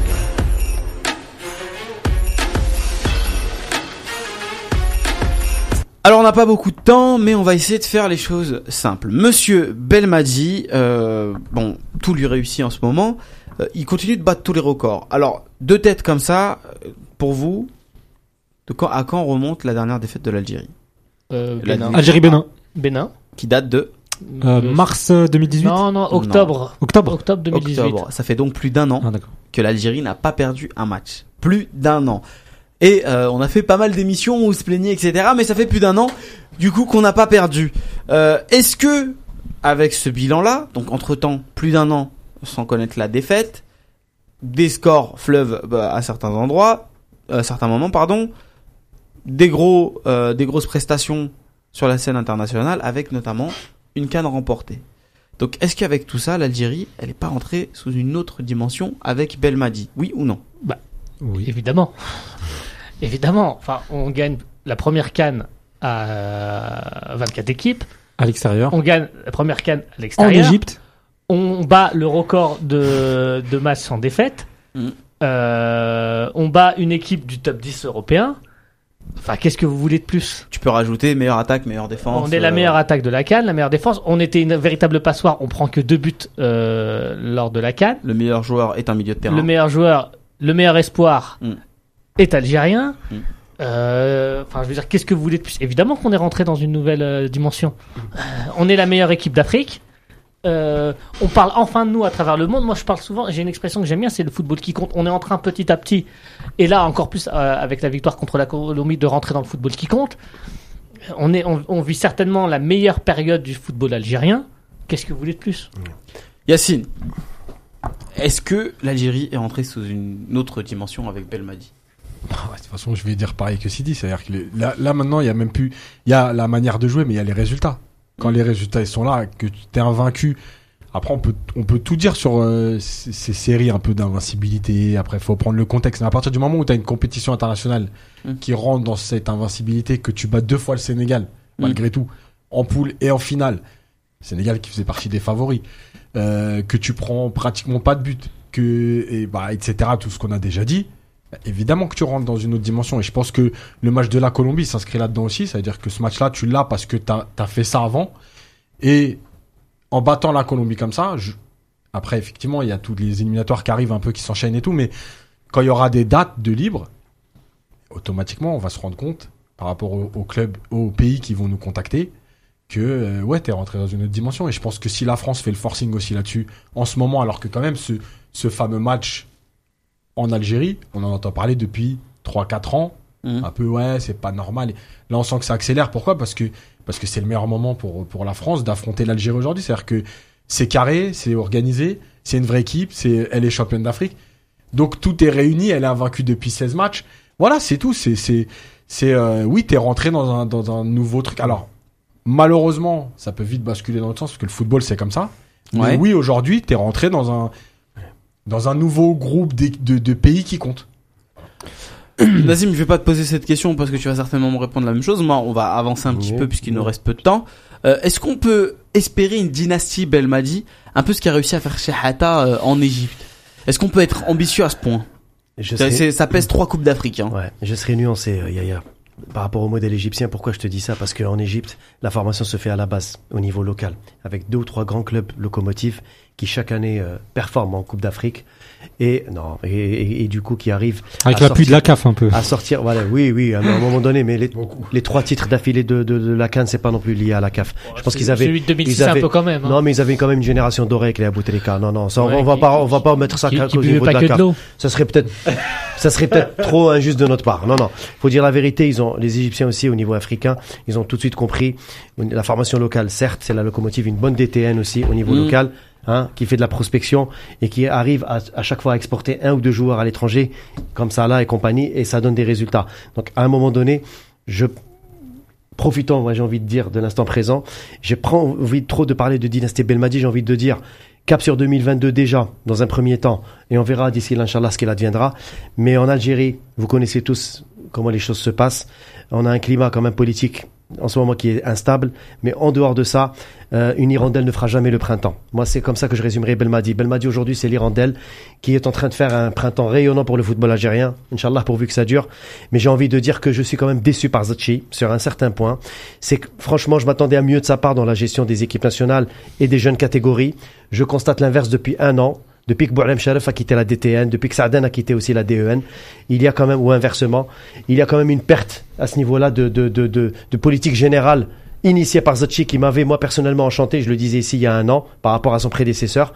Mais je constate qu'aujourd'hui Belmadi est s- l'arbre qui cache la forêt, disons-le franchement. Il faut pas avoir peur des mots. Euh, quand on voit la médiocrité du football euh, national dans l'organisation de toutes les équipes nationales et des jeunes catégories, moi j'ai envie de dire qu'aujourd'hui Belmadi c'est l'arbre qui cache la forêt. Alors parler d'une dynastie comme Shahata, franchement, j'ai pas envie de m'avancer là-dessus en Algérie parce qu'en Algérie on est trop dans l'instabilité et tout de suite deux ou trois mauvais résultats et c'est la, euh, bronca et vous connaissez la suite. Après, c'est compliqué pour, euh, enfin, une dynastie un peu à la Shehata, c'est-à-dire euh, remporter plusieurs trophées, mais ne Bah. pas se qualifier en Coupe du Monde aussi. Ou avoir, avoir, euh, avoir, on, on va dire euh, la stabilité, euh, les trophées évidemment, euh, mais surtout euh, la longévité euh, d'un Shahata en Algérie. Parce qu'aujourd'hui, euh, on parle beaucoup de Belmadi. Euh, là tout à l'heure, euh, il a fait un petit lapsus euh, Nazim en disant oui, virer Virer. Belmadi, etc. Mais en fait, on sait très bien. Mais à si pas, mais à demain- si demain Belmadi quitte euh, le navire, euh, on, se retrouve un peu à zéro. Tout est un peu détruit, l'Algérie Ouais, est à ouais. nu, euh, la dynamique faut la faire repartir. Ah Euh, ça va rappeler des souvenirs à l'après-vaïd pour euh, pour, pour beaucoup. Euh, donc euh, voilà, c'est c'est pour ça que j'ai j'ai- employé le mot surtout dynastie parce que c'est pour dire pérenne dans le temps surtout. A- a- ap- Après, il y a, il y a cette possibilité-là si, comme le dit Nazim, si on regarde aussi au niveau des, des, des, des- de nos forces, euh, de nos forces au niveau des jeunes. Si vraiment on arrive à, à, à renouveler notre notre vivier. Voilà, je, parle, je vais dire euh, un nom. Voilà, par exemple Zorgan, si on lui donne pas vraiment sa chance euh, chez les seniors ou chez les A, à, à d'autres joueurs, euh, bien évidemment du. Bah, je, je dis le Paradou, mais voilà, c'est que- concrètement en termes de formation, euh, c'est ce qu'on a de mieux en Algérie. Donc voilà, moi je pense que euh, ça devra forcément passer par là. euh, pour avoir une, une dynastie. Euh, Moi, je parle d'une dynastie, ça veut dire une stabilité en sélection au niveau des résultats sur 6-7 ans euh, d'affilée. D'affilée, hein. Mo- Moi, je pense que ça va dépendre de deux facteurs. Euh, le premier, ça va être euh, sur la capacité de Belmadi à garder ce niveau de motivation et d'exigence. Comme je disais tout à l'heure, on voit bien qu'il se passe quelque chose. On voit bien qu'il arrive à les motiver sur un but commun. Ils tirent tous dans le même sens et ça, c'est pas donné à tout le monde. Donc, s'il garde ça, moi, je pense que ça peut le faire. La deuxième chose, ça va être sur sa capacité à se renouveler que ce soit en termes d'effectifs ou en termes d'idées, parce que peut-être qu'à un moment, on va arriver sur un os. Euh, en termes d'effectifs, il y a des joueurs qui vont éclore, ça va être sa capacité à les incorporer, il y a des joueurs qui vont disparaître, soit parce que bon bah parce qu'ils vont devenir moins bons, ou soit parce que tout simplement ils vieillissent, sur sa capacité à, à, à remplacer certains postes. On parlait de Gue- Guedjura parce que c'est quand même euh, le joueur qui, euh, qui a un rôle et central et Et en un- même temps il a, il y a l'horloge biologique qui commence à, à, à s'affoler sur son Et cas. Surtout, il a un profil atypique. Il a un profil Très atypique. puissant, Donc, très physique, donc, très athlétique. donc euh. ça- qu'est-ce que c'est, enfin, quelle sera la solution? Trouver un joueur au même profil, Hmm. réorganiser son milieu de terrain parce qu'on en- on n'en aura pas. Donc, c'est- voilà, sur cette capacité de Belmadi à se réinventer, à se renouveler, Hmm. moi, je pense que ça se jouera sur Je ça. pense, je- moi, je rebondis euh, là-dessus rapidement. Je pense qu'il y en a, mais euh, comme on le disait tout à l'heure, il fait très peu de changements. Il n'a pas l'occasion euh, de, de de faire jouer par exemple Oussama Chita à ce poste-là, bon qui s'est blessé longuement.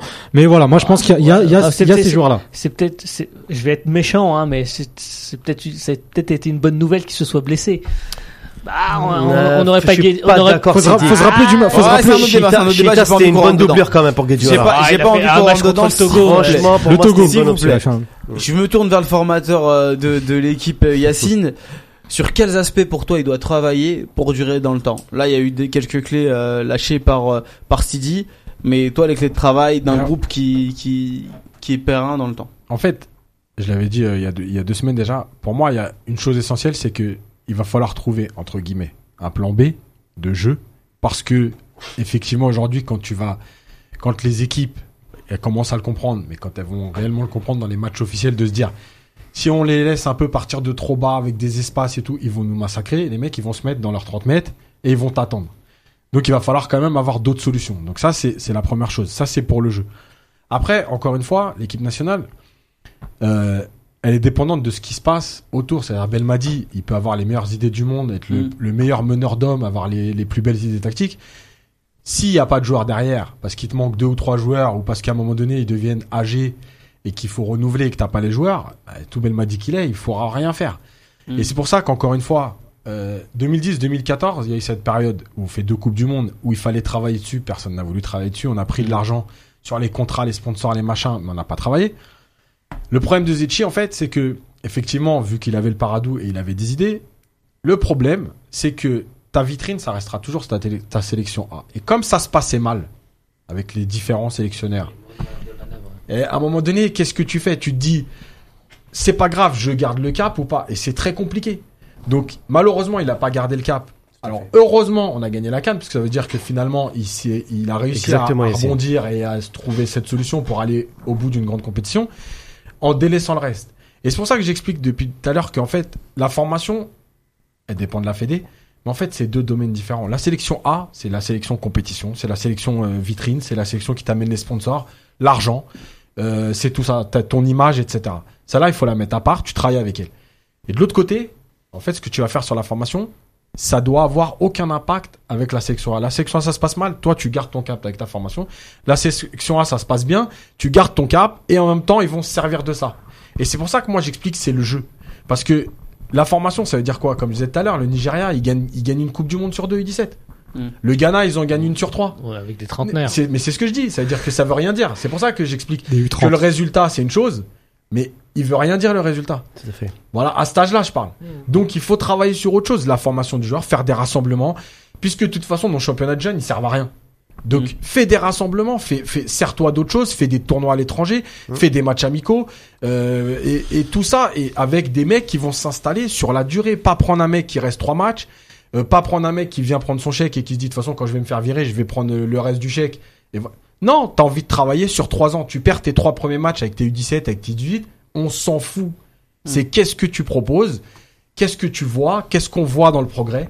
Voilà, si tu perds un match au Maroc 3-0, mais que t'as joué, que t'as fait euh, trois poteaux, que t'as des occasions, c'est pas pareil que si tu perds 3-0. On a fait un seul rien résultat, proposé. Mais, voilà. On a fait un seul poteau en deuxième mi-temps. Mais malheureusement, malheure- malheureusement, par- dans notre défense. Ma- ma- ma- malheureusement, ce que ce que dit Yacine, c'est qu'au départ, c'était vraiment la la vraie poli enfin la politique de Setchi en ramenant Sharef, en faisant jouer toutes les équipes nationales de la même manière, ça lui a été fatal. avec avec, la même formation.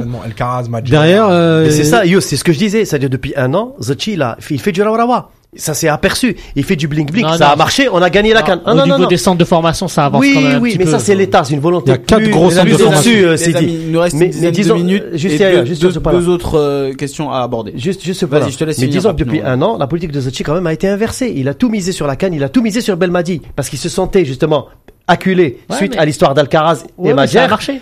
Oui, ça a marché, mais maintenant, les gens, ils vont réclamer des comptes, les gens vont devenir plus exigeants. Donc, est-ce qu'il va être capable, après cette double élimination quand même, euh, des, des locaux et, des- et des- et des espoirs et des, des olympiques, est-ce qu'il sera capable d'apporter des réponses? Parce que les gens maintenant, ils vont, ils vont, ils vont le critiquer, ils vont l'attendre au tournant. Est-ce que, que les gens- que demandent des comptes Non, mais je pense pas. Du moment que l'équipe A va briller, Voilà. Ouais, personne ne faut- demandera rien. Mais c'est dangereux que Les ce amis, oui, les amis. C'est dangereux. On va se projeter un petit peu. Jusqu'où voyez-vous l'Algérie made in Belmadi aller dans un futur proche? Qu'est-ce qu'on peut ambitionner? Moi, je lisais un, je crois que c'était un tweet qui disait, c'est pas de chance, la Coupe du Monde, c'est dans trois ans. Je, je sais plus qui C'est l'avait. moi, c'est moi. C'était Yacine, ouais. C'était euh, quelqu'un de l'émission. Ouais, c'est moi. Et, et en fait, c'est vrai. Je pense que ça va être trop long. C'est vrai. En trois ans, il peut s'en On n'a même pas de coupe passer- intercontinentale. Même en un, Ah, an, en un an, il peut se passer énormément Moi, ce de que je choses. disais, et je l'ai déjà dit ici, il y a un an, on était des tocards. Euh, Aujourd'hui, on est champion d'Afrique. Et, peut-être que dans un an, on sera des tocards. non, mais, non, mais c'est vrai. Et, et jusqu'où ira l'équipe de Belmadi, j'en sais rien. Le problème, c'est que à court terme, il y a rien. Il y a absolument rien. Donc la question, c'est, je ne sais pas ce que euh, jusqu'où ira Belmadi. Ce que je sais, c'est que potentiellement, elle peut aller loin. Moi, si, euh, si en, en 2014 on fait huitième. Moi, moi, je pense qu'avec cette équipe, on peut faire quart, peut-être demi. On Mais- sait jamais. mais- Je sais pas. Mais le problème, c'est que la vérité d'aujourd'hui n'est pas celle de demain. Je ne sais pas à quoi ressemblera l'équipe. Je, je parlais tout à l'heure de la capacité de Belmadi de, de se réinventer, de, de se. Surtout dans le football moderne. de se euh, renouveler. Ça ne dépendra Et- que de ça. Et voilà, je, je, je ne sais pas. Ce qui est certain, c'est que si la Coupe du Monde avait été dans pas longtemps, j'aurais été euh, assez optimiste. Mais Alors- le, le, le, ah, vas-y, Nazim. Vas-y. Non, non, non, vas-y, Vas-y. vas-y, vas-y, t'inquiète. Non, euh, je, rejo- je rejoins Sidi là-dessus. J'ajouterai juste une nuance, c'est qu'aujourd'hui, le, le- encore une fois, euh, le grand chantier de Belmadi, et c'est c'est- voilà, c'est comme ça, c'est la prospection. Il va falloir trouver d'autres joueurs capables de se substituer à ce 11 de départ, même si ce sera pas le même 11 ni le même degré de performance. Il n'en demeure pas moins que le match du Congo pour moi a été très révélateur. Sincèrement, j'ai bien aimé ce match parce qu'il nous a remis au goût euh, des- de l'époque un peu euh, des, des années de braise où on était incapable de, de hausser notre niveau de jeu et de prendre à défaut une bonne équipe africaine moyenne, hein, qui- est considérée comme moyenne la RDC. Ouais. Elle a des talents, mais elle est moi quand Ouais, y même moyenne. circonstances atténuantes, c'était l'équipe B. Oui, oui, oui, mais justement, justement, mais ton justement, équipe B Sidi, doit- je suis en train capable. pointer du doigt, c'est le fait que on est incapable aujourd'hui d'avoir une équipe aussi compétitive que la première. Et c'est à mon avis, c'est là où Belmadi devra. qui peuvent, je trouve- qui peuvent avoir une deuxième équipe aussi Non, non, bien sûr. Voilà. l'équipe- L'équipe de France quand même, elle a une belle, une belle doublure quand même. Oh, Même ah, si c'est l'équipe pas le même niveau, mais ça reste quand même une Ah, belle doublure. le, le problème qu'on qu'on signe- qu'on souligne aujourd'hui, c'est la continuité. Est-ce qu'on est capable d'avoir euh, cette continuité-là en équipe nationale, sachant qu'on n'est même pas capable de l'avoir dans nos propres clubs au championnat local Un club euh, algérien euh, n'est même pas capable de de- d'enchaîner deux bonnes euh, ligues des champions. ouais. De, de, enfin, c'est un exploit à partir Ou du gagner moment où deux on titres arrive. de suite. Ouais, voilà, deux titres de suite, c'est un exploit à partir du moment où on arrive en demi-finale euh, au dernier carré euh, de Coupe africaine, alors que ça doit être totalement logique vu les budgets, vu les, vu les dépenses énormes euh, faites sur certains joueurs. Donc voilà, moi, c'est un problème de fond aussi. Voilà, la continuité, travailler, se renouveler. Et je pense que je pense qu'on on sera pas au bout de nos surprises. Yacine, je te laisse conclure du coup sur ça. Est-ce que, En fait, est-ce que moi- tu vois Belmadi aller? Alors, comme je l'ai dit, parce que je l'avais déjà dit, donc trois ans c'est long, mais c'est pas si long parce que malgré tout on a quand même des joueurs jeunes. Mm. C'est-à-dire qu'on a quand même une grosse majorité qui aura autour de 30 ans. Mm. Donc c'est c'est c'est le bon âge. En fait, moi je pense que l'avenir de cette équipe elle va dépendre des choix des joueurs dans leur club. C'est-à-dire que là on prend un Boudaoui qui est à Nice. Imaginons qu'il joue pas beaucoup. Voilà, bah tu vas le perdre. Euh, Benasser, il se retrouve à Milan, c'est compliqué. S'il rebondit pas l'année prochaine, tu vas le perdre. Donc en fait, moi je pense qu'elle a un avenir cette équipe si les joueurs font les bons choix, s'ils tombent dans les bonnes équipes. Et les bons choix, ça veut pas forcément dire encore une fois jouer dans un top 5. Hein. Mm. Benasser, s'il joue euh, aujourd'hui Arsenal, c'est pas un top 4 anglais. Tu te retrouves à Arsenal, tu fais des matchs de Coupe d'Europe, tu fais des matchs de haut niveau au championnat d'Angleterre, c'est très bien. Mm. Voilà, c'est pas forcément le top niveau européen, mais faut être dans un club où tu fais tes 30 35 matchs par an de haut niveau, pas dans un club qui est dans la difficulté parce qu'en plus c'est compliqué aussi de s'en sortir, pas un club qui change d'entraîneur toutes les trois semaines parce qu'un entraîneur il te fait jouer, l'autre il te fait plus jouer pendant un mois, l'autre il te fait jouer à un autre poste, l'autre il te- voilà, et je pense que le, le- le vrai le, le vrai tournant, il est dans le choix des clubs. Par exemple, à Atal, quand on sait qu'il est contacté par des grands clubs, Bah voilà, si tu te trompes de club à ce moment-là, dans deux ans, Attal, il a fait euh, 12 matchs. Voilà, c'est tout. C'est et je pense que Belmadi va être Youssef dépendant. va pas au Milan. Ouais, c'est clair. bon, je pense pas qu'ils sont dessus parce que je pense qu'aujourd'hui euh, Milan c'est trop, c'est trop bas pour lui. Mais, mais voilà, et je pense que elle a un bel avenir cette équipe parce Mhm. qu'elle est en majorité jeune et, et dans trois ans les- il y aura des cadres comme Marez et tout qui seront vraiment à l'apogée quoi. Euh, 30 ans, 30 ans, on sait que c'est l'apogée d'un joueur entre 27 et 30, mais elle sera dépendante des choix des joueurs. Voilà, et ça c'est ça va être. Et je pense que Belmadi a un rôle à jouer aussi là-dessus euh, parce que malgré tout c'est son équipe. Et je pense qu'à un moment donné, il faut aussi, même si c'est pas c'est pas son rôle principal, mais à conseiller un joueur sur un moment donné. Peut-être pas aller à Milan parce que c'est un grand nom. Peut-être que s'il y avait, euh, euh, tiens, euh, euh, l'équipe qui Atalanta, Atalanta, Voilà. qui joue la Ligue des c'est un Champions. très bon club, ça joue au foot, ça joue la Ligue des Champions. C'est moins parlant que Milan, Mm. mais mais c'est un Et club ça, aujourd'hui. Si t'as le choix entre les deux pour jouer, faut aller là-bas. Voilà. La dernière question pour boucler euh, du coup cette émission, parce qu'il nous reste que 3 minutes euh, pour finir. Est-ce que euh, Belmadi est le meilleur coach qu'a connu l'Algérie dans son histoire récente, même dans son histoire tout court? Certainement. Ah, Moi je veux du Parce oui que, ou non. pa- parce Je que, veux que pa- vous pa- non, mouillez, moi. mais rapi- rapidement, parce que déjà il connaît le contexte et il s'est, enfin, il a réussi à s'imposer dans un contexte très compliqué en tant que franco-algérien. Euh, c'est un ancien joueur. Euh, il s'est mis dans la poche tous les joueurs. Franchement, chapeau pour pour tout, Je vais- pour rien que ça. Et il ramène un trophée en un Moi, an t- moi, de façon très factuelle, euh, il gagne une canne à l'extérieur, c'était jamais arrivé. en Égypte. en Euh, plus. il bat le record de, vict- de matchs sans défaite, euh, bah, c'était jamais arrivé puisque c'est le record. Et euh, Parce qu'on est des losers. voilà. Et, euh, et troisième point, j'avais un troisième point, mais euh, Pertinent, mais là du coup tu l'as plus. mais je, je ne l'ai plus. Mais oui, oui, c'est pour moi clairement euh, le meilleur euh, entraîneur parce que euh, on parle beaucoup de Vaïd et d'ailleurs, enfin, euh, ce que je vais dire, titre ce que je veux, voilà, ce que je vais dire, ça, me, enfin, c'est très, enfin, moi j'adore Vaïd, mais en 2014, au final, on gagne qu'un match. On, bat juste la Corée. Euh, là, euh, des victoires, il y en a plus de 10, alors qu'il est arrivé il y a un an. Et, Moi- Donc, moi- euh, et au final, tu regardes le CV de Vaïd, il a changé trois, f- trois, quatre fois euh, de club et de sélection. Donc, euh, je pense que c'était pas la solution ça- ça, non plus la plus stable. Ça, euh, ça, ça, après, c'est autre chose, mais sur, est-ce que c'est le meilleur entraîneur Euh, Factuellement, oui. Nazim. Je vais la jouer fine, Yaya. Meilleur entraîneur du siècle, je pense. On parle du 21e siècle. Ah, Algérien, Donc, je pense que oui, oui, tout à fait. Oui, oui, oui, sans, sans, sans, sans Comme ça il peur. rentre pas dans le 20 e Belmadi, c'est l'entraîneur du siècle. On parle du 21e. Bon, il est entamé depuis euh, une vingtaine d'années, donc il reste encore. euh, on sera plus là à la fin du siècle pour juger, mais bon, euh, pour l'instant, c'est c'est l'entraîneur du siècle parce qu'il y a le défunt Kermali. Allah C'est quand même celui qui nous a ramené la canne et la coupe euh, afro-asiatique. Allah yarhamou Kermali. Donc ça reste quand même un grand nom du football algérien. Ne l'oublions pas. Mais voilà. Mais pour moi, c'est Belmadi avec Kermali, pour moi, qui restent les deux meilleurs entraîneurs de l'histoire du football algérien. Ici. Moi, le, le, le numéro un parce que parce que c'est lui qui a lancé un peu de truc pour moi, ça restera toujours Rogov parce qu'il a inventé des choses. Euh, Quand on regarde l'équipe d'Algérie de l'époque, les latéraux offensifs et tout, c'était lui. Et Enfin, c'était juste ex- exceptionnel. Mais par contre, Non. par contre, juste pour Belmadi, euh, moi je vais dire oui. Alors il y a les résultats et tout, mais moi je dis oui pour un truc. C'est ses conférences de presse, son discours. Mm. En fait, tout est clair. Voilà, il n'y a pas d'ambiguïté, il n'y a pas de de fausse euh, rivalité avec les journalistes. Il a mis les choses au clair et en fait, on se rend compte aujourd'hui que finalement les journalistes, ils ont même pas à manger Mm. parce qu'il leur dit tout, ce qu'ils pensent, comme ils pensent. Il les met devant le fait accompli et il s'en va. Voilà. Et ben il y a pas de discussion parce que Vaïd, il était rentré un peu dans ce conflit de je vous dis, je vous dis pas, les joueurs, vous avez quelque chose. Son discours, il est. Mais moi, ce que j'aime, c'est ça. Son discours, en dehors des résultats, son discours, il est trop clair. C'est-à-dire que, on, on, t'as vu quand dans les, là aujourd'hui dans l'émission, on se dit jamais. Ouais, mais est-ce qu'il fait pas? Non, il vient, il dit, il fait. Voilà, il a mis les choses au clair. Les joueurs qui étaient Ouais. tricards, ils sont tricards. Les ouais, mais il y, a- joueurs, il y a quand même le, tu sais, l'histoire de Benasser où il dit ouais, j'ai un joueur qui m'a dit que dans son Ouais, club- ouais. Non, mais ça, Ah, mais- il y a Ouais, quand même- il leur donne un peu à manger parce que t'es obligé, Il parce est que obligé. c'est très qu'ils vont aller chercher. Mais moi, franchement, j'aime vraiment ses conférences de presse et son discours. Voilà, le, c'est. troisième, point- le troisième point m'est revenu. Ouais, vas-y. Et en Vas-y, fait, rapidement, en- parce que c'est le bah, en fait, c'était le fait que j'ai jamais vu, jamais vu un entraîneur, un sectionneur algérien autant aimé par ses joueurs et autant plébiscité par ses joueurs. Eh ben, avant même ce- qu'il soit sélectionneur en plus. Sur hein. ce, ouais, et encore on- plus depuis qu'il l'est.